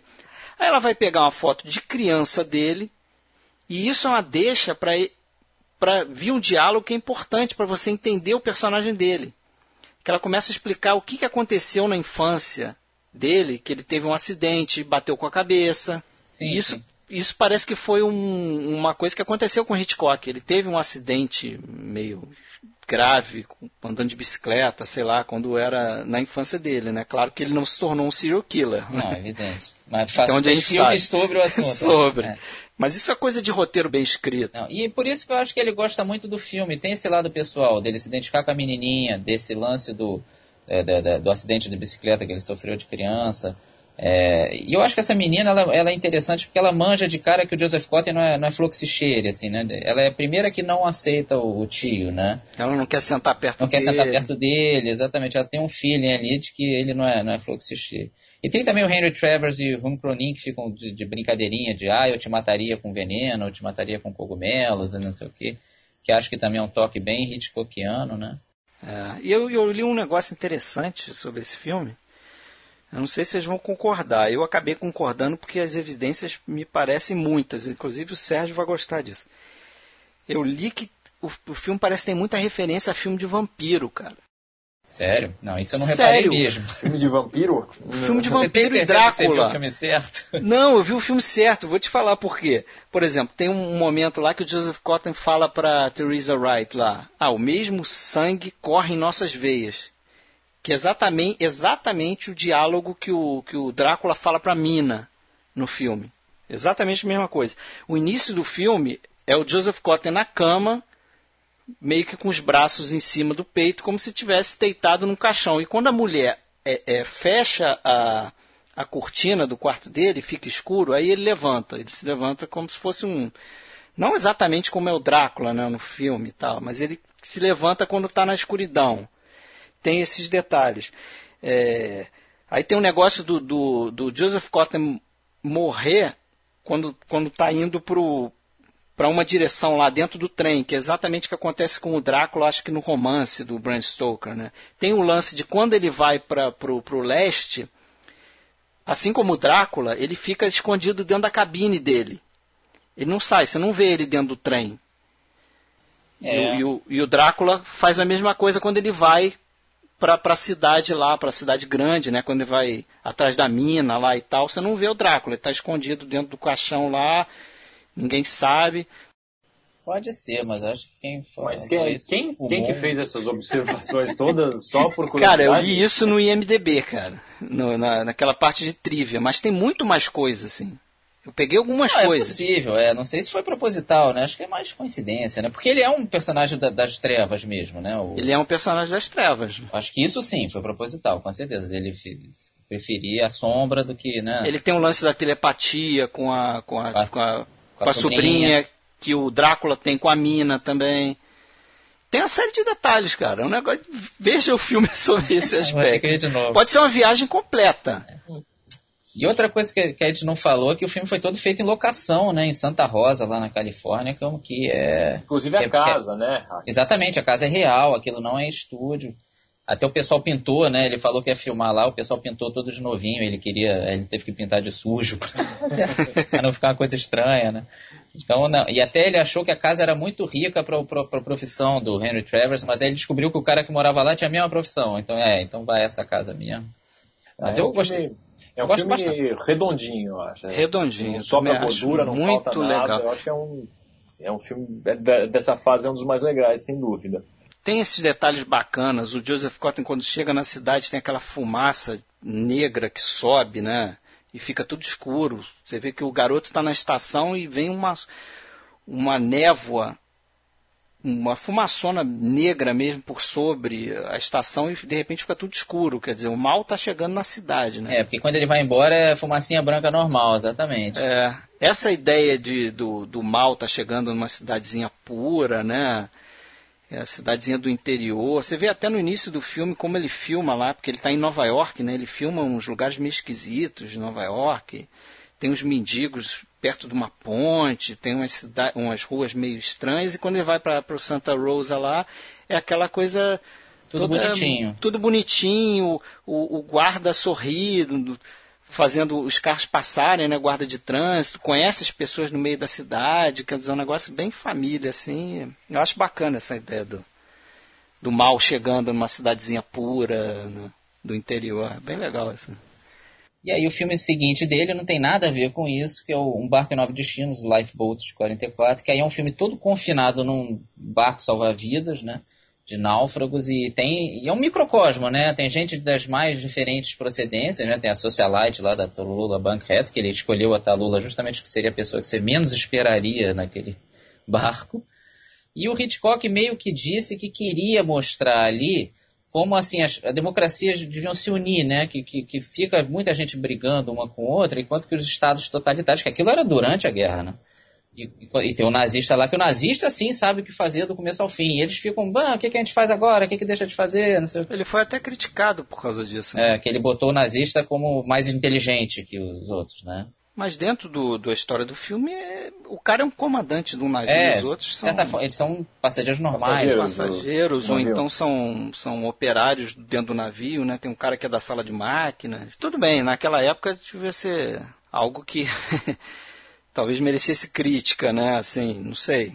Mas acho besteira, né? Você olhando para trás agora, e claramente o, o personagem é ele não é a favor do. Acho que a Hitchcock chegou a, meio que a ser acusado disso também, né? De, de ser de alguma forma tá, tá suportando ali o regime. É, mas seria um absurdo. Mas é absurdo, né? É, Tanto é que o cara é, é, é, engana todo mundo, né? O cara tem a, a, água lá, que ele, tem uma hora que eles estão precisando de água, né? E só ele tem, ele fica escondendo. E só ele tem, ele leva os caras pelo caminho errado. Ele né? tem uma bússola, cara... né? Ele é. tem uma bússola e não mostra, né? É um cara bem. Bem soturno, né? Exatamente. Bem soturno, bem nojentinho ali. mas é um filme que eu gosto, mas não reconheço que não morro de amores, não. Acho interessante, né? Como exercício. Interessante esse microcosmo, a, a câmera que não sai do, do bote. Do, né? do bote. Eu não sei né? se isso é uma escolha acertada, né? Não sair, não mostrar que eles estão realmente isolados em alto mar, né? Uma sei lá, uma tomada de um, de um bote totalmente isolado por água. Talvez, mas até tem talvez, isso, cara. Tem isso, porque. Tem, tem, tem. Tem, tem é poucas é, é vezes, mas tem. É, Só que eu acho que o desafio para o Hitchcock era justamente fazer o filme interessante ali dentro, né? Ele, ele, ele pede. É, o, o filme é uma ideia dele, mas ele pede o John Steinbeck, né? Que é o, é o autor lá do Vinhas da Ira, né? Of Mice and Men, né? O cara. Isso, mano famosíssimo nos Estados Unidos e tal, como escritor né, de, de romances, e ele pede para ele fazer a história, né? E, e partindo dessa, dessa, ideia do Hitchcock. E, e acho que o desafio dele, o que atraía nele no filme, era justamente fazer um filme interessante dentro de um, do que você falou aí, do microcosmos, é, né? Isso, Dentro isso de um ambiente da... confinado. Isso não era nem a parte da graça, não. Isso era a graça do filme. A graça ele. do filme. Se, ele, sem né? isso, para ele, não teria o menor sentido. e ele tem maior cuidado de fazer os enquadramentos é, diferentes, né? Pra gente, o negócio não ficar um tédio, você ficar sempre vendo mais ou menos a mesma coisa. E não né? é, né? O filme não é monótono. A gente não assiste, é, não, sai, não, não tem outras cenas, mas você acaba se interessando tanto pelos personagens e por que cada um tá fazendo, o papel de cada um. Aí tem o doente, tem o nazista, né? É como eles vão resolver tudo aquilo, aqueles conflitos. Quando você vê, o filme foi embora, né? O filme passou e você não ficou ali, nossa, não vai sair disso, não sai disso, tal. Que seria um risco, né? Falar, nossa, mas que filme monótono, chato, né? E não. Não, isso é um filme não, não. Eu acho ele bem econômico nessa questão que me incomodou um pouco no correspondente estrangeiro, que são esses esses diálogos moralistas, né? E tem um pouco no sabotador também, né? É, mas você tinha que ter, né, Fred? Era durante tinha que a ter, guerra. Mas eu acho que esse filme tem menos, cara. Eu acho que a coisa é tem, é, mais ele, sutil. Ele é mais sutil. Ela é mais sutil. Não, com certeza. Para os olhos modernos, ele é, não tem esse problema. Mas eu não culpo os filmes que botam isso, não, porque não, no meio de uma guerra mundial. Eu também, é, foi o que eu falei antes. Eu acho que era algo até exigido meio que pela sociedade, né? Pegava mal não, não fazer. Fizer, é, se o cara não fizesse, ele Bom, ia ficar, pegou para ele, exatamente. Esse cara tá do lado de quem, né? É, foi o que pegou para ele, acharem que ele defendeu os nazistas ali, que claro que ele não fez. Né? E até para provar que ele não era né, do mal, vamos dizer assim, porque bem ou mal o Hitchcock né, não, não foi para Inglaterra. Ele ficou, foi para Inglaterra, mas ficou pouquinho, até tentou resgatar a mãe dele. Mas ele foi fazer dois, dois curtas para resistência francesa, né, o Bon Voyage e o Aventure Malgache, os dois de 44, são dois curtas em francês, inclusive. Mas antes de você entrar nesses filmes aí, só um detalhezinho que é legal comentar da aparição dele, né? Ah, a gente ia esquecer. Uhum. a aparição dele nesse filme é a melhor, né, cara? É. Ele aparece no jornal, né, numa propaganda de, redu de remédio para reduzir o peso, né? É, que ele emagreceu bastante e tal. É, aí tem uma foto dele antes e uma foto dele depois, né? É, muito bem lembrado. A gente esqueceu o detalhe forte aí. É, ah, talvez seja o melhor câmbio né? mesmo dele. E que diz é. que a ideia original seria, ele seria um corpo que ia ficar boiando na água, né? É. Só que ele ficou com medo de se afogar. Até o, o Ron Cronin quase se afogou mesmo, né? O Ron Cronin chegou a ser salvo é, Ele foi salvo por um, por um, um guarda-vidas né? lá, não. Não, acho que tinha um, um, Como é que é? Aqueles caras de piscina lá, um guarda-vidas lá. um salva-vidas salva-vidas. Tinha um salva-vidas contratado para ficar de olho nessas paradas. O cara salvou ele no. Ele quase ficou preso na, na máquina que fazia as ondas, né? É. Porque o filme foi feito dentro de um tanque, né? É, claro. Um tanque enorme, com back projection direto, né? Então, voltando a esses curtinhos, que a gente trata rapidinho, né? São filmes que ele fez pela causa mesmo, não teve grandes trabalhos, né? Então, o Bom Voyage é o melhorzinho, ele trata de uma trama aí de um fugitivo dos nazistas, que depois entende que a sua fuga, na verdade, foi orquestrada por um deles, né, para ele entregar informações ali da resistência. É um filme que trabalha com muitos flashbacks, é, é um curtinho interessante. Já o Aventura Malgasto já é mais fraquinho, é muito, muita falação, e também usa flashback, mas trata de um homem tentando comandar uma rádio escondida dos nazistas em Madagascar e tentando mandar gente para fora da ilha. São dois filmes assim, é para que se você quiser dizer lá no seu currículo que você viu todos os filmes do Hitchcock, você botar um xizinho ali do lado. E realmente não, não, não precisa se debruçar muito sobre eles, não, é coisa rápida mesmo. E aí a gente vai pro filme seguinte, foi um grande sucesso dele, que é o que tem esse título maravilhoso em português, que é Quando Fala o Coração, o Spellbound de 45, que foi um sucesso de arromba, foi indicado a melhor filme, assim, pô, um dos maiores sucessos da carreira do Hitchcock. E esse foi um filme feito pro que aí ele voltou a fazer filme pro Selznick, e o Selznick aqui deixou a rédea longa, não ficou apurrinhando muito o Hitchcock não, confiou mais, não ficava indo no, no estúdio de filmagens, deixou o Hitchcock solto. E é um filme famoso por ter aquelas cenas de sonho do, do Salvador Dali, né? O Celso não queria o Dali, né? Porque ele achava que era muito caro. É. depois ele viu que podia faturar em cima do é, negócio, é, do nome do Salvador né? Dali. Exatamente. É. Ele só, o Celso se deu uma atrapalhada, ele exigiu que o filme. Ele não aceitou filmar ao ar livre, que o Hitchcock queria filmar no sol de meio-dia, né? Para ter aquele solzão mesmo.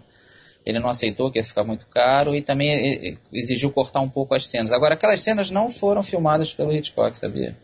Foram filmados pelo William Cameron Menzies. Foi um, é. um homem forte do Vento Levou, o Celso O desenhista de produção, né, do é. Vento Levou. Eu, parece que o Hitchcock queria o Joseph von Sternbeck para é. dirigir essas cenas, né? Então, o Hitchcock não teve muito a ver com aquilo ali, não, mas o William Cameron Menzies não gostou das cenas, então ele meio não, não tomou para si, o Hitchcock meio, ah, então deixa. Deixa que eu assino, de, Deixa né? que eu assino, porque eu, eu acho muito legais aquelas cenas. São essa, essa cena longe. É, e essa cena era pra ter tipo uns 20 minutos. Era né? pra ser longo, exatamente. Os caras saíram cortando. Nem sei se funcionaria 20 minutos, talvez fosse exagero. Acho que o filme ia perder o ritmo ali, mas um pouco mais seria legal, né? Tem algumas é, meio, fotos meio delas. Né? É. é, porque parece que o problema era construir sets, né? E levar muito tempo da produção para construir os sets. Aí eles meio que vão fazer o que que deu para fazer aqui, mas ficou legal a cena, né? Ficou. É um ponto alto do filme. É, Você vê o filme esperando essa cena. É o ponto alto. Eu acho esse filme um pouco fraco, honestamente. Eu não gosto muito dele, não. Eu acho, eu acho que envelheceu mal. A parte toda de psicologia ficou tão ingênua, assim. O cara é, meio curado rápido, é, ficou meio datada, pouco, né? Muito é, datada, é, foi exatamente essa impressão que eu tive. Um filme que hoje não, não funciona mais.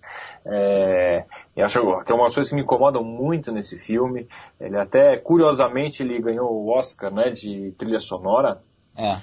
Mas eu acho péssimo uso da trilha sonora, porque assim, aquela combinação daquela trilha, sabe, este é o momento de tensão. E aí o Gregory Peck desmaia, que aqueles desmaios dele chega uma hora que começa a irritar. É. Sempre da mesma forma, aquela coisa ele desmaia, ele desmaia. O Gregory Peck não era um grande ator, né? É, mas aqui ele está especialmente é, caprichado nessa, nessa interpretação dele. E é, assim, eu não compro, eu não compro a história, né, de uma, de uma psiquiatra teoricamente uma psiquiatra bem conceituada, né, como a personagem da, da Ingrid Bergman, que não, se apaixona é, à primeira vista por um impostor que chega lá, outra coisa, chega alguém para assumir um cargo e ninguém nunca viu essa pessoa, não conhece. É, sabe? muito estranho. A trama é, é, é toda furada, é muito furada.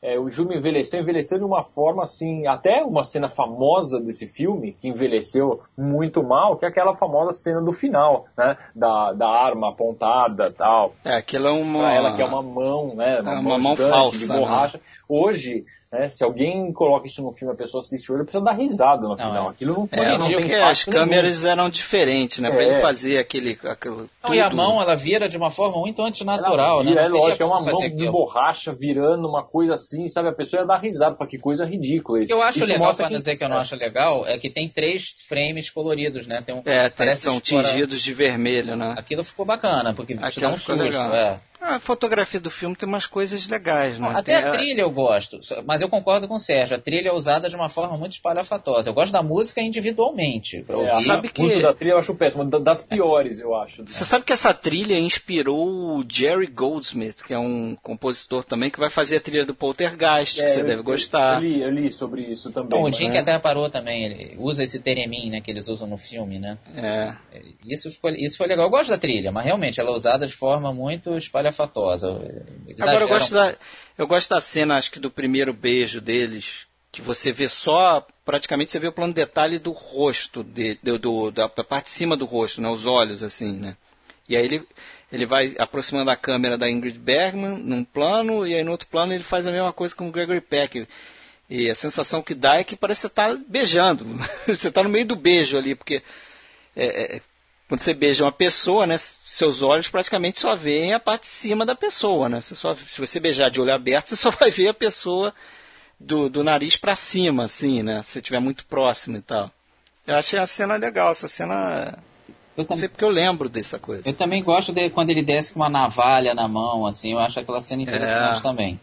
Mas no geral, acho que nós três concordamos então, né? Acho o filme não. Não, não acho, não acho dos melhores. Acho até dos piorzinhos, honestamente. É, eu acho, eu acho fraquinho. Mesmo a Ingrid Bergman no papel, eu acho ela pouco convincente. Não, não é, ela eu acho ok, assim, né? É aceitável. Ele eu acho mal também. Eu gosto do Anton Tchekhov, que faz o, o outro médico, né, que fica aconselhando ela e tal. Ele, é ele... o professor dela, né, que é o mais é, velho. Que é até né? o sobrinho do, do Tchekov. O cara concorreu ao Oscar, né? Concorreu ao Oscar de coadjuvante. Ele, ele, foi, ele foi professor de vários atores famosíssimos.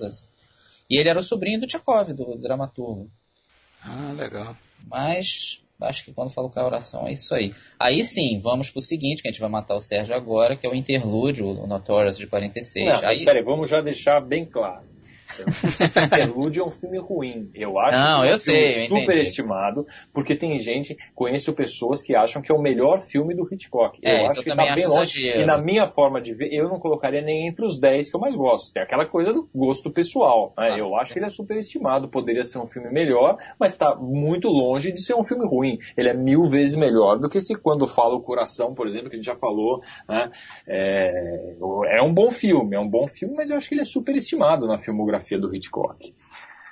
É, mas é considerado um dos maiores clássicos, né? Eu, eu concordo que ele, eu não acho ele também dos top, top, top, não, mas eu acho ele muito bom. É, e tem aí, ó, esse realmente, eu acho que uma das coisas que eu acho que incomoda é esse lance do Cary Grant tá muito sério no filme, né? Ele tá não só dramático. ele, né, Marcelo? Eu acho que, de uma forma geral, não tem aquele, aquele cinismo do Hitchcock que a gente está tão acostumado a ver. Em nenhuma parte do filme tem isso. Né? Eu acho... É, o filme tem pouca, poucos pontos de comédia, né? De... É, eu acho que o, lance de ser logo depois da Segunda Guerra pesou ali, que era um tema de parece, nazistas Parece um filme dirigido com uma mão, dele, uma mão mais pesada, sabe? É, falta um pouco de, de leveza ali, que a gente, ah, sei lá, aquela marca registrada dele, que por mais tensa que seja a situação, você acabava tendo alguns momentos ali de, de respiro. Aí não tem, a coisa vai... É, mas isso não, sei lá, isso não me incomoda não, pra ser sincero, assim. Eu, eu também não me incomoda, mas eu acho que a Segunda Guerra pesou ali, porque ele já tinha visto imagens dos campos, né? ele teve que editar algumas imagens de, de, de campos de concentração, acho que pesou ali, para ele fazer um filme mais sério, né? Ele realmente ele não brinca muito no filme, não. Praticamente não tem comédia, quase nada. Se, até tendo é, ele é bem direto, lembrar, né? É. A história é bem direta, assim, né? E tem aquela tensão entre o Cary Grant e Ingrid Bergman, que os dois estão obviamente apaixonados e o, meio que um não se declara para o outro, né? E ela tem que acha que tem que casar com Claude Rains para conseguir as informações. É, e ele meio que não, não se opõe àquilo porque é parte do trabalho dele, né? Ah, a missão dela já era, né? É, é a missão dela já. Dele, dizer, e ela, a personagem dela, acho que originalmente era para ser tipo uma prostituta. É, né? Porque ali deram uma aliviada no filme, porque provavelmente é Ingrid Bergman, né, e tal. Mas ela é bem, ela é bem vista vulgar. como uma, uma, mulher vulgar que, né, pra, pra que pega homem no meio da festa, é, né? Ele uma coisa sobre o passado dela e é. tal, né? Mas a coisa não é pintada em cores tão negras assim, né? Pelo fato de ser Ingrid Bergman, naturalmente. Eu acho que tem, tem, tem cenas interessantes assim. Tem a cena no quando eles estão no hotel, né, no Rio de Janeiro lá. Você tem uma cena que se passa de dia, que é a cena de romance lá deles, que eles ficam agarrados lá na varanda lá, ficam se beijando, não sei o quê. Foi o Hitchcock driblando o código, né, que tinha um tempo para você beijar. Foi a famosa cena, você tinha acho que três segundos que o poder... código Reis lá, o código censura deixava para ter um beijo seguido, né? Ter um beijo seguido. A Hitchcock meio que quebrava esse beijo em vários beijinhos, né? E eles não se afastavam, né? É, e a cena continua assim.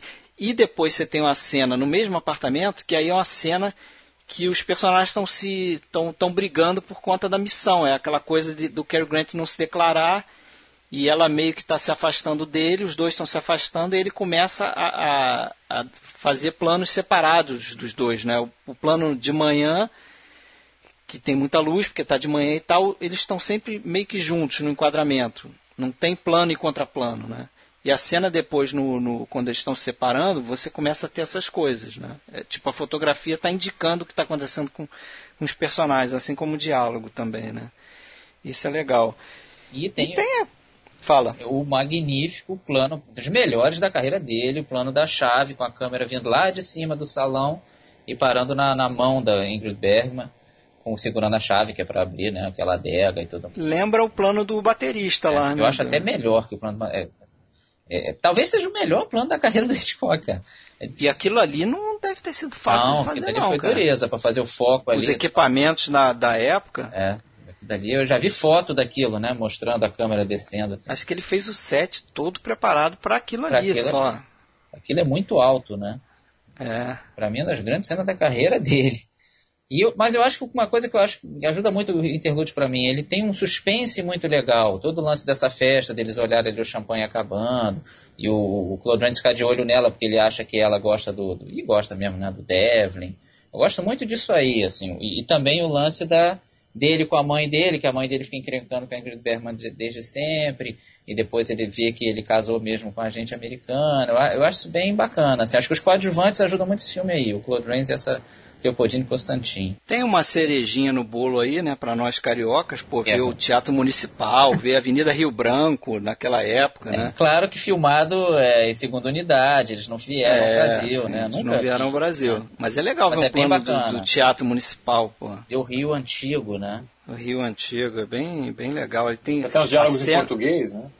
Pois é. É, tem o diálogo o lá Gary do... Grant do... tenta falar um português horrível. ah, não dá para entender nada. Não, nada. Você falou no outro podcast, é. realmente, eu prestei atenção, não dá para entender nada. Esquece, é. Esquece. Valeu a intenção, eu, obrigado. Eu não, eu não vi com legendas, eu tinha até curiosidade para saber se. Se bem que é em português, é né, tipo em tese, obrigado, em português. É, tipo isso, ele fala isso, né? Nossa, mas é muito ruim, assim, não, não é péssimo, horrível, né? Não tem E no final desse filme, tinha um final previsto que a Alicia morreria no carro, sabia? Eles tem o lance lá que eles fecham a porta, né? O, o Sebastian fica para ser devorado lá pelos nazistas.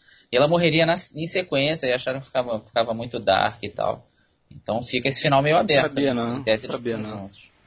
E vamos seguir aí para um filme que foi o último aí, né? O Hitchcock já estava louco para se livrar do Selznick, né?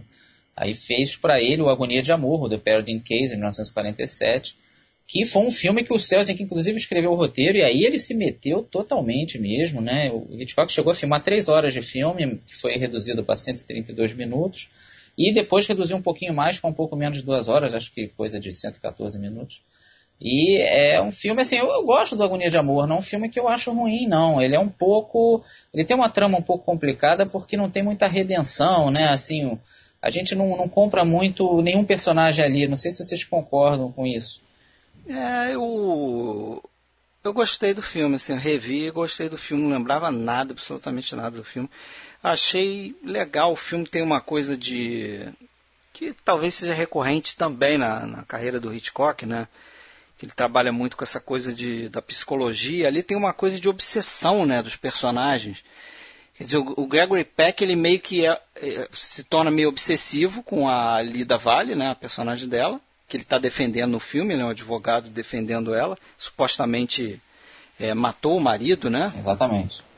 E, e ela, a Lida Vale, tem uma obsessão com o, o cara que era empregado do, da, deles, o Luiz Jordan, ela, é. o Luiz Jordan, porque ela se envolveu com ele, teve um caso com ele, e mesmo o cara odiando ela, declarando que odeia ela, ela é uma bruxa, ela não sei o que, ela tem essa obsessão de defender o cara e tal. E o Luiz Jordan tem a obsessão com o patrão.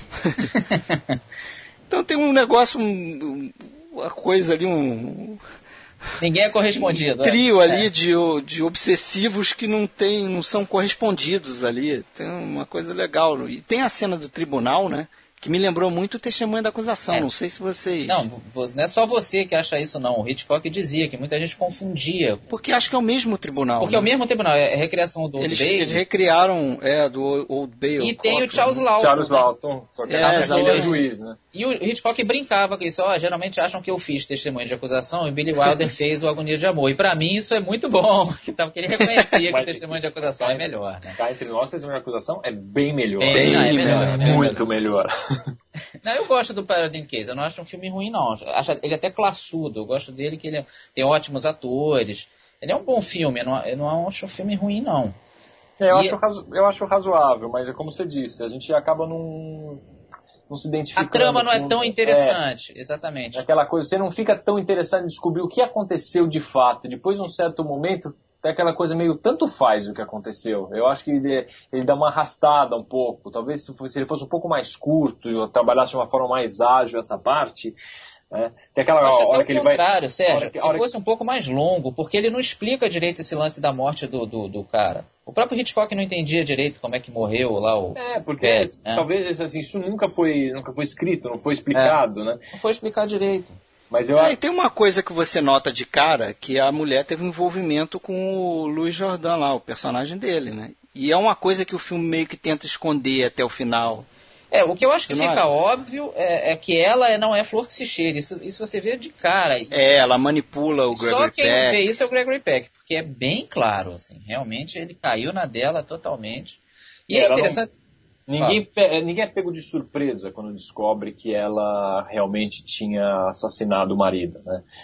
Ninguém é pego de surpresa para falar, nossa, então foi ela mesmo, tal. Desde, é, isso você olha e fala, ah, tá na cara que ela tem culpa no cartório. E se não foi diretamente, pode ter combinado aí com, com o empregado de assassinarem juntos. É, é uma, é uma história meio confusa, né? Aquela história do quarto, se encontra no corredor, quem estava indo para onde, enfim.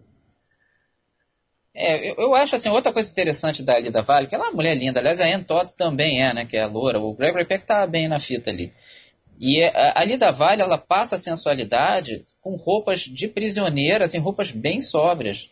Ela, ela não tem nenhum momento lascivo no filme assim, mas ela passa essa sensualidade. É sempre, mas ela é, é, ela é muito, muito bonita, bem né? fotografada é, no filme também. Ela não tem foi aquela tipo de fotografia que valorizavam as atrizes, né? Você não tem uma sombra no rosto dela. E ela tem era que tem. Também, né? E ela era muito bonita, exatamente. É, muito elegante, né? E sempre muito, muito bem iluminada, sem sombra, todo perfeitinho ali, era muito elegante, muito, muito legal. E o Hitchcock tentou até bastante a Greta Garbo pro papel dela, né? Eu, é. eu, até acho engraçado que o sotaque da Lida Vale lembro da Greta Garbo em alguns momentos, assim, a voz fica bem parecida, não sei se tentaram isso, mas ficou bem curioso. Agora, o Hitchcock queria o Robert Newton para fazer o papel do Luiz Jordan, que ele queria um cara que fedesse a esterco, assim, que tivesse uma aparência horrível, ele fala isso exatamente no, no livro do Truffaut E, e, eu acho que isso não ia funcionar, não, honestamente. Eu acho que ia ficar forçado demais, cara. Eu acho que o Luiz Jordão tá bem entregue, assim. Vocês não acham que ficaria muito forçado um cara com uma aparência meio grotesca? Eu acho, eu acho que sim. Não ia, não, você não ia comprar a, a ideia, paixão, a obsessão é. dela por um ele. cara nojento. É, mas, é, mas é, o que, é que ele disse que ela seria uma ninfomania.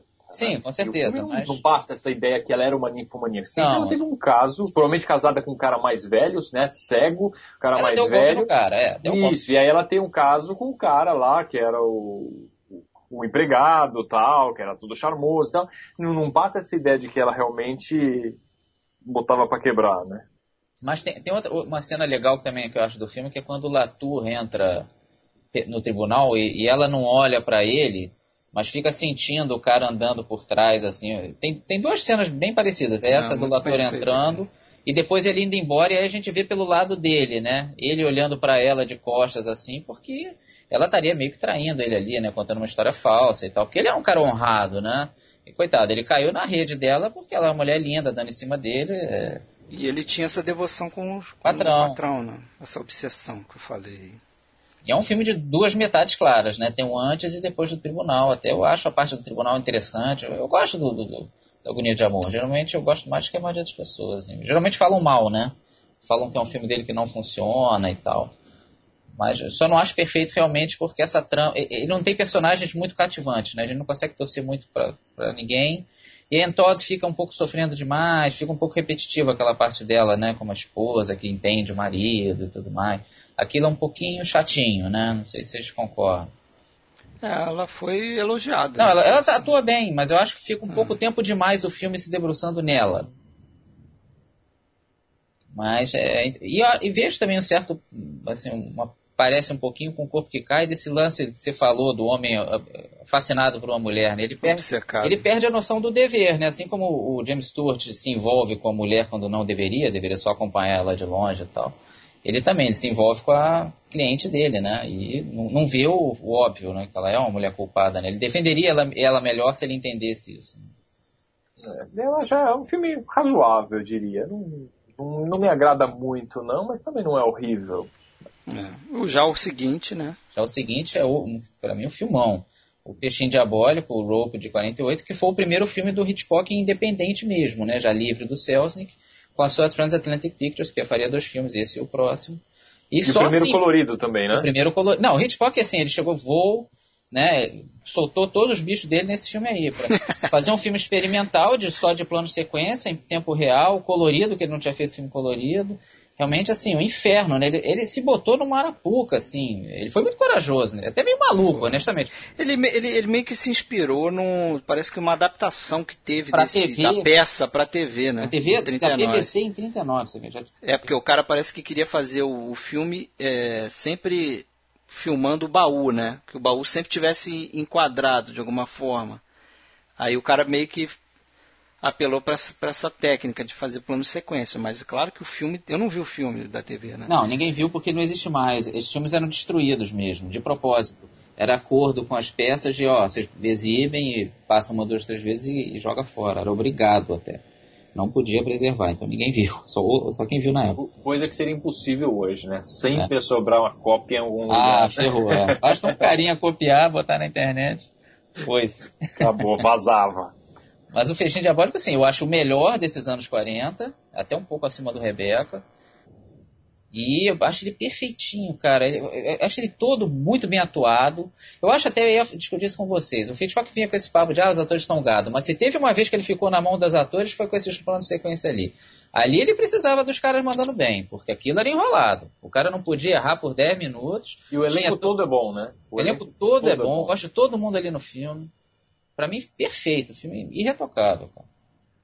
Agora, ele seria um filme pior, vocês acham, se não houvesse essa questão dos planos sequência? É o que torna, talvez seja mais famoso até isso do que o próprio filme, né? Fala Festim de Abóbora, todo mundo ah, aquela lá em plano, plano sequência, tal, que ele quis fazer. Se tivesse feito de uma forma convencional, seria ainda um grande filme? Eu acho que sim, até porque um dos charmes também do filme é que é outro filme confinado, né? É, não só no apartamento. E essa coisa tem uma coisa velada ali do homossexualismo, É, que nem é tão velada, velada assim. mas é, não é tão velada assim, fica meio claro, né? Talvez Inclusive, seja mais claro hoje do que, do que na época. né? Do que na época. Mas na época, esse filme foi banido em várias cidades porque o nego percebeu a parada. Porque não está escondido, né? Uma coisa não está escondido. Inclusive a cena quando eles matam, logo no início do filme, quando eles matam o cara, reveja essa cena.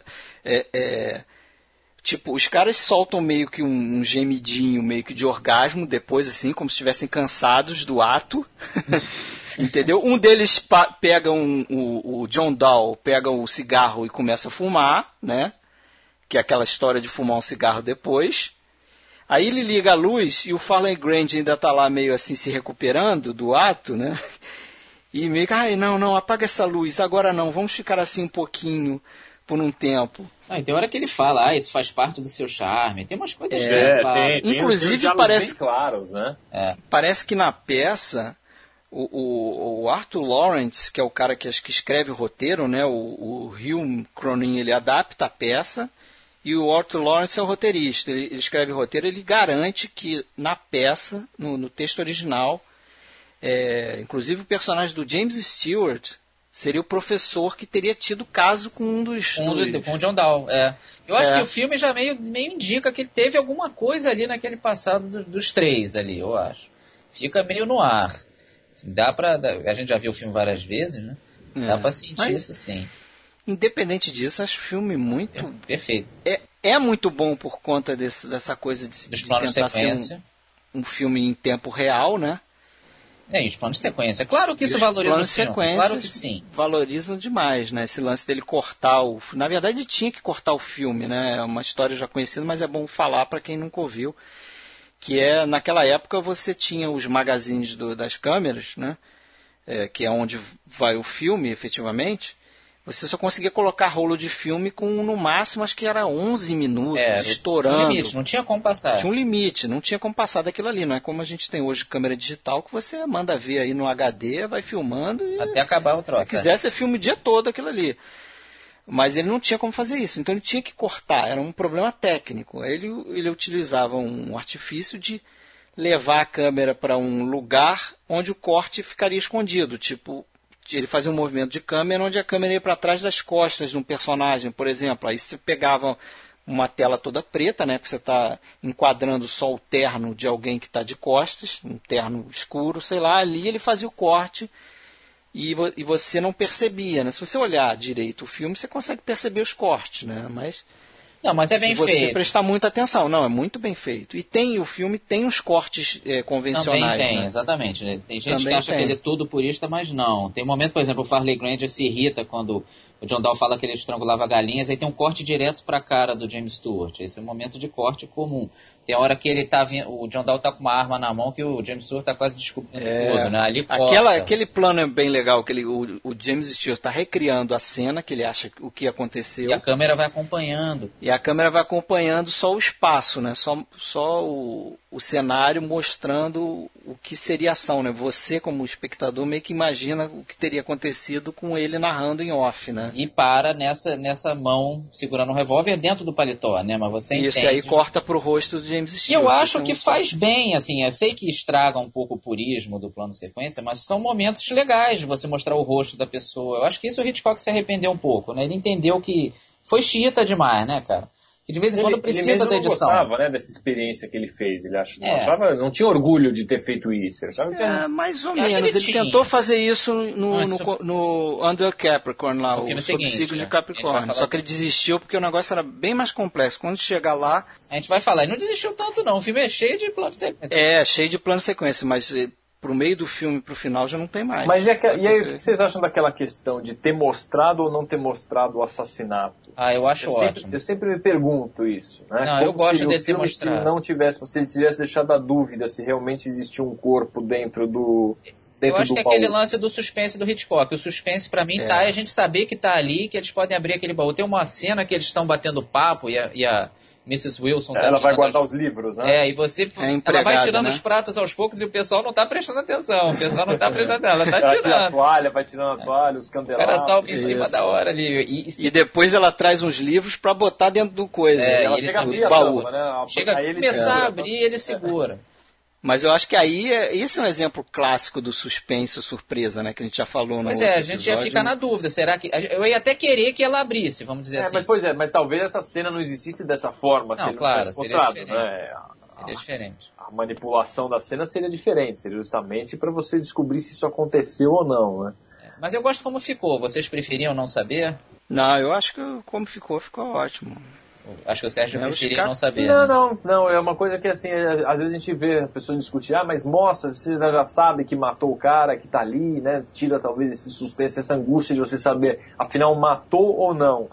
Mas eu não acho que estraga não, justamente porque é exatamente o que vocês falaram, ele consegue trabalhar, você tá naquela. Ele tá dando uma festa, você sabe que tem um cadáver ali dentro do baú, debaixo da comida, né? Isso te dá uma sensação, dá uma angústia aquilo, né? E eles, Fica mórbido. eles Não, são e não muito só doentes, isso, né? Chama a só família do cara, né? Não, sabe, chama a família do cara, né? Vai o pai e é uma A namorada, a noiva dele. a noiva E serve a comida em cima do baú. lá, e assim, e foi um crime cometido absolutamente pelo simples prazer de matar, né? É, E não é era um- baseado parece numa que- história real. É, Do a Leopold história de dois estudantes, né? Tem um filme que é Estranha Compulsão, até com Orson Welles, até uma boa atuação do Orson Welles, que é dessa história e é mais convencional, né? Mas trata disso aí, é um bom filme também. Por isso que eu, acho, o que eu gosto do- desse filme é isso, ele, ele funciona em todos os níveis. Ele funciona pelos planos de sequência, a trama é muito boa. Se fosse um filme normal com essa trama, eu ia gostar também. Eu acho que o filme funciona totalmente. Foi o, cenário, filmes o dele. cenário é muito bacana, né? O cenário Aquela é muito maquete- legal. aquela A fotografia é existe ali, bonita. aquela janela, a fotografia, a iluminação, a gente vai percebendo anoitecer, começam aquelas luzes, depois piscar, aquela coisa sutil, aquelas luzes ver, é, verdes piscando no final, que mostra, já tá anoitecendo, já tá na, na hora do crepúsculo ali, né? E até a diferença dos dois. O John Dahl tem mais controle da situação, o Farley Granger vai meio pirando, né? Ele vai perdendo o controle, que o Rupert vai fazendo perguntas difíceis, ele vai ficando nervoso. Aquilo eu acho que ficou muito legal também. No Agora, fim, ele praticamente reconhece, né? Agora, o Hitchcock tinha umas coisas um pouco doentias, né? A gente, quando vai ler algumas coisas, que é muito elogiada, por exemplo, aquela. O som do filme, na hora que eles abrem a janela no final, que vem aquele som da rua que sobe, a polícia tá chegando tal. É, eu li em algum lugar que para conseguir captar realmente a sirene, a sirene chegando, ele contratou uma ambulância de verdade, fez gravar o som da ambulância indo embora. É uma coisa que faz nem pensar, uma, cara- o cara normal não faz isso. Achando que- Pegaria a ambulância de um outro filme, né? É, claro, né? achando que ele precisa fazer aquilo numa ambulância porque senão o som não vai ficar. Alguém É, sugeriu, é não, vamos- operação, é. é uma coisa, né? Eu acho que o Hitchcock, eu acho que faltou, assim, eu agradeço ele não ter tido esse pragmatismo, porque ele fez o Festim Diabólico do jeito que é, e muito obrigado. Mas eu acho que ele foi meio maluco, assim. Ele- Mas eu ele- conheço Ele, homem- gastou muito lá ali. Ele, É. ele, foi, ele podia ter feito um filme mais convencional. Podia ter feito esses filmes que ele cansou de fazer, de o inocente querendo fugir, né? Querendo mostrar que não é culpado. Eu acho que ele ganharia mais dinheiro, né? Ele acabou que ele quebrou a Transatlântica porque ele fez dois filmes muito experimentais, né? Mas bom pra gente que, que Bom pra gente. ficou com esse filme. Bom, E o filme, esse tá entre, então, entre os melhores dessa Ah, pra mim dos anos tá. 40, sem Pra dúvida, mim tá. Tá. Junto com o Sombra de uma Dúvida. Com Do certeza. Rebeca, talvez. Do Rebeca. Seria, o- Rebeca. seria essa tríade aí pra mim. Esses são os três É, Se a melhores. gente for pegar três dos anos 40, acho que são esses três. Acho que São, concordamos nisso, né? Talvez não. Contamos nisso. E pra mim ele é o primeiro. Pra mim ele é o melhor do- dos anos 40. E aí eu fico na dúvida se eu, eu talvez colocaria o Rebeca um pouquinho à frente. Não muito, mas acho que um pouquinho à frente eu gosto mais do. E você, Fred, qual que você escolheria? Ah, eu colocaria o Festim Diabólico, Sombra de uma Dúvida e depois a Rebeca. Você gosta mais? É, Não, Sombra de uma Dúvida acho que eu colocaria em terceiro. É, eu colocaria em terceiro também. Mas são os três, né? Acho que a gente Não, fechou. certamente não é o próximo. Não é o próximo. Mas, mas eu não acho tão Mas ruim não é também, de não. todo ruim também, não. É Também o não sob o acho. signo de Capricórnio, Under Capricorn de 49, esse título brasileiro ridículo, porque o um. Capricórnio, o Capricórnio, pelo amor de Deus, é o trópico de É o Capricórnio. trópico. É, não é o signo, É. putz. Botaram um astrólogo aí pra fazer, né? E é, foi o último filme da Transatlantic Pictures, claro, que o Hitchcock quebrou, né?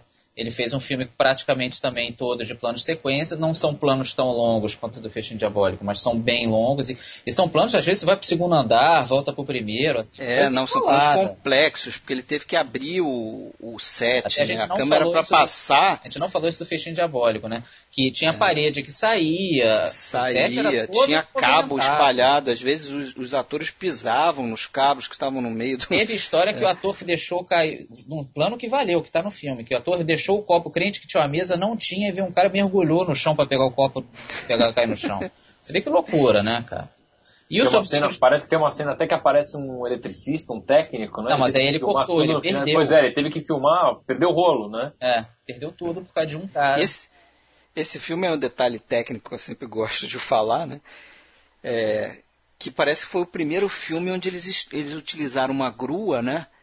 Que conseguia andar independente do trilho, né? Você não precisava do trilho. Por isso que você vê aqueles planos, pô, tem aquele plano onde os caras vão chegando na, na casa dele, ele está dando tipo uma reunião, né? E as mulheres dos caras não, não vêm, todo mundo tem uma desculpa, você lembra disso? Não, mas aí eu acho que é guindaste, imagino que tenha sido. Não, não, não, é uma grua, tem a foto, eu vou postar ali. Tem, é, um, é, um, é uma grua enorme, que é tipo um guindaste, um, um braço, só que ele fica tipo num. Um trilhozinho. Numa base. Não, não, não num trilho, é uma base com quatro pneus, como se fosse um carrinho sei, enorme. Sei. E, e, Não, é uma cena a, elaboradíssima. Elaboradíssima, até chegar na. É a cena que introduz a Ingrid Bergman. Pois é, né, tem todo o bate-papo dos caras até chegar nos pés dela. E ele né? vai entrando nos, nos ambientes, né? Vai entrando numa sala, passa para outra, passa por um, por um corredor lá. Quer dizer, o cenário vai abrindo, é, né? Você não percebe ali, isso. É né? uma loucura. E outra coisa também, ele fez um, um dramalhão de época, ainda porque de época, né? Acho que esse é o problema faltou do chegar alguém Hitchcock, pelo amor de Deus, meu filho, faz um filme de suspense, você vai quebrar. A impressão que me dá é isso, faltou, faltou amigo ali pro Hitchcock. Tipo, Hitchcock, faz um arroz com feijão, cara. A Transatlântica já tá filme mal. não necessariamente precisaria ser de época, né? Você pensar no roteiro. É, ele reconhece que o erro dele foi que ele confiou que a Ingrid Bergman bastava para conseguir uma boa bilheteria, né? Que ela estava bombando na época e tal. E ele realmente deixou isso subir a cabeça dele e tal. Mas realmente, ele podia ter feito um filme mais básico e não um dramalhão de época, que não é a, a seara dele. Eu não acho que o Hitchcock era muito eclético, assim. Eu acho que ele era muito bom naquilo, no arroz com feijão do suspense dele. Aí ele era excelente, mas a impressão que eu tenho vendo esse filme é que dá a impressão que ele não é um filme do Hitchcock. É, não, não parece muito mesmo não. Se, se, você não soubesse, assistisse, você fala, ah, são daqueles filmes antigos, tal, tal. Mas assim, não. Embora tenham muitos elementos que ele repete, né? A gente já falou a questão da, da governanta, governanta cruel e tal, a, a Ingrid Bergman sendo envenenada lentamente, aquela coisa, né? temas que já apareceram em outros filmes. É, não sei, tem, tem muitos diálogos, tem cenas é, paradas, muito falado, conversa, né? isso... Isso que eu acho interessante, assim, e, e, o, o, sobre o signo de Capricórnio, ele tem gente que adora ele, porque ele depende de quem o assiste. Quem é muito focado em, em ver planos interessantes e tal, o filme é uma festa, ele tem planos, é, planos os, incríveis os, ali. A carreira do cinema lá Ama. elegeu o filme em 58 como os 10 melhores filmes de todos os já tempos. feitos até, é. até então, de todos os tempos. Exagero, exageraço, exageraço. Né? Mas eu entendo, porque quem ama planos mais do que a trama e tal, que não está interessado nisso, vai achar esse filme interessantíssimo, que realmente ele tem planos ali de babá. Mas eu acho que o que afunda é que a trama não é muito boa, os personagens não são interessantes, o Charles Adair é um Zé Mané, a, a, o, o, Joseph Cotton é todo amargurado, a, a Ingrid Bergman é uma bêbada, toda perdida, né? e a Millie, que, é, que até acha melhor, mas ela também é toda ressentida e faz muitas intrigas. Não, não, tem alguém para se torcer ali. É um dramalhãozão, fica muito, muito falado, né? Apesar de ser um filme visual, ele é muito falação mesmo. Então eu acho que ele é um tapa de luva de pelica aí na, na cara de quem adora dizer que ah, o roteiro é o de menos, o que importa é, é o diretor, é, é, a composição dos planos. Eu acho que aqui ele entrega que não. A trama importa sim, senhor. Importa sim, né? Apesar da fotografia do, do Jack Cardiff. Que é excelente, é linda a fotografia. Né? Não, em termos nesse sentido, o filme é um luxo realmente assim, pô, tem uns planos ali, caramba, esse plano que você falou, que termina nos pés da Ingrid Bergman, cara, você, é para você ver de novo, assim, que isso. Você tem um documentário sobre a vida do Jack Cardiff, né? É, que, ele... que é bem interessante que ele fala do como Claro, é para ele foi um super desafio, né? Agora, o Michael Wilden nesse filme eu acho um desastre, né? Eu acho ele péssimo, cara. Nossa, ele só fica com aquele, aquele sorrisinho dele, levantando a sobrancelha. Você fala de John Fontaine, eu acho ele mil vezes pior. eu... Ele é o cara, né, um meio canastra mesmo. Ele é canastraço, né? ele é... Ele, ele é tipo um, um, um Cary Grant, ele não... Pelo amor de Deus, é. né? Não vou matar. Não, não, não, digo, é tipo o personagem do Cary Grant no Suspeita que é um cara meio, né, que tá ali meio que, pô... É, ele é, ele é um, um 71zão. Aproveitador, meio um 71, meio o cara tá ali para tentar fazer a fortuna dele, né, ali no, na, na terra colonizada, né, e tal. É, ele, ele faz uma, uma, uma coadjuvante no Pavão dos Bastidores, que é o filme seguinte que a gente vai tratar à frente, porque já é de outro período. E aí tudo bem, ele é coadjuvante, não tem problema não. Mas para segurar um filme, esse cara não tem tarimba pra isso não. Acho que ele foi muito mal escolhido. Agora, ele, ele casou com a, com a Millie, né? Na vida real, 15 anos É. depois, ele casou com a, com a Margaret Leighton.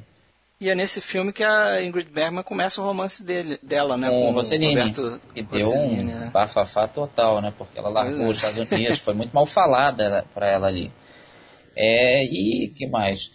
É, como curiosidade, o, o Edmond O'Brien, né, que é um ator razoavelmente famoso aqui pelos cinéfilos, ele era o narrador do início do É. filme, sabia disso? Quando ele nem era que muito faz a- conhecido, né? É, é ele que faz a narração ali no início. Mas, assim, até quando eu a gente falou do Rebecca, acho que eu cheguei a citar que a Margaret Leighton, pra mim, lembra a Millie, lembra muito a Miss Danvers do, do filme. Lembra, lembra Ah, é impossível não lembrar dela, né? Eu acho que é... Aliás, Fala. é, não, uma coisa, voltando, você falou de Rebeca, né? Voltando, uma coisa que eu tinha reparado e não cheguei a comentar no- na- quando a gente falou de Rebeca, é como o início do filme e o final, o primeiro plano e o último plano do Rebeca, como lembra o Cidadão Kane. Vocês não repararam nisso, não? É, de começar Ah, na casa, né? e Vai entrando Começa entrando, né, você, você chega na casa, né? Como você chega no Xanadu lá, no Cidadão Uhum. Kane.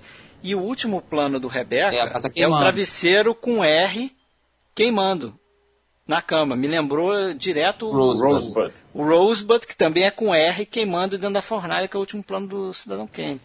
O último plano do Cidadão Kane é a casa, né? Ele começa e termina com a casa de longe. É, assim. com a casa, mas Mas é é um um dos, dos últimos planos é o, é o Rosebud. É, isso eu não lá, tinha o tocado. É verdade. E foi um filme feito antes do Cidadão Kane. né? É. Ou mais ou menos no mesmo período ali. um um ano antes. É, mas Cidadão Kane devia estar sendo Já produzido esquema, já. é. Não, não acho É. que foi plágio, mas tem, é parecido. Também acho não, mas é curioso. Mas é isso aí, né? Isso aí. Então a gente, no próximo programa, a gente vai fazer o Hitchcock já nos anos 50, né? Que isso aqui é a maior fase do Hitchcock tranquilo. Aí eu acho que ele foi o maior diretor do mundo aí, com, com sobras, porque ele fez vários dos mods clássicos dele. Essa- esse programa dos anos 50 aí vai ser recheado. Mas é isso aí, né? Vamos ficando por aqui. Valeu aí, Marcelo, participação. Muito obrigado, abraço a todo mundo. Valeu, Sérgio. Até a próxima. Valeu, grande abraço. Um abraço, galera.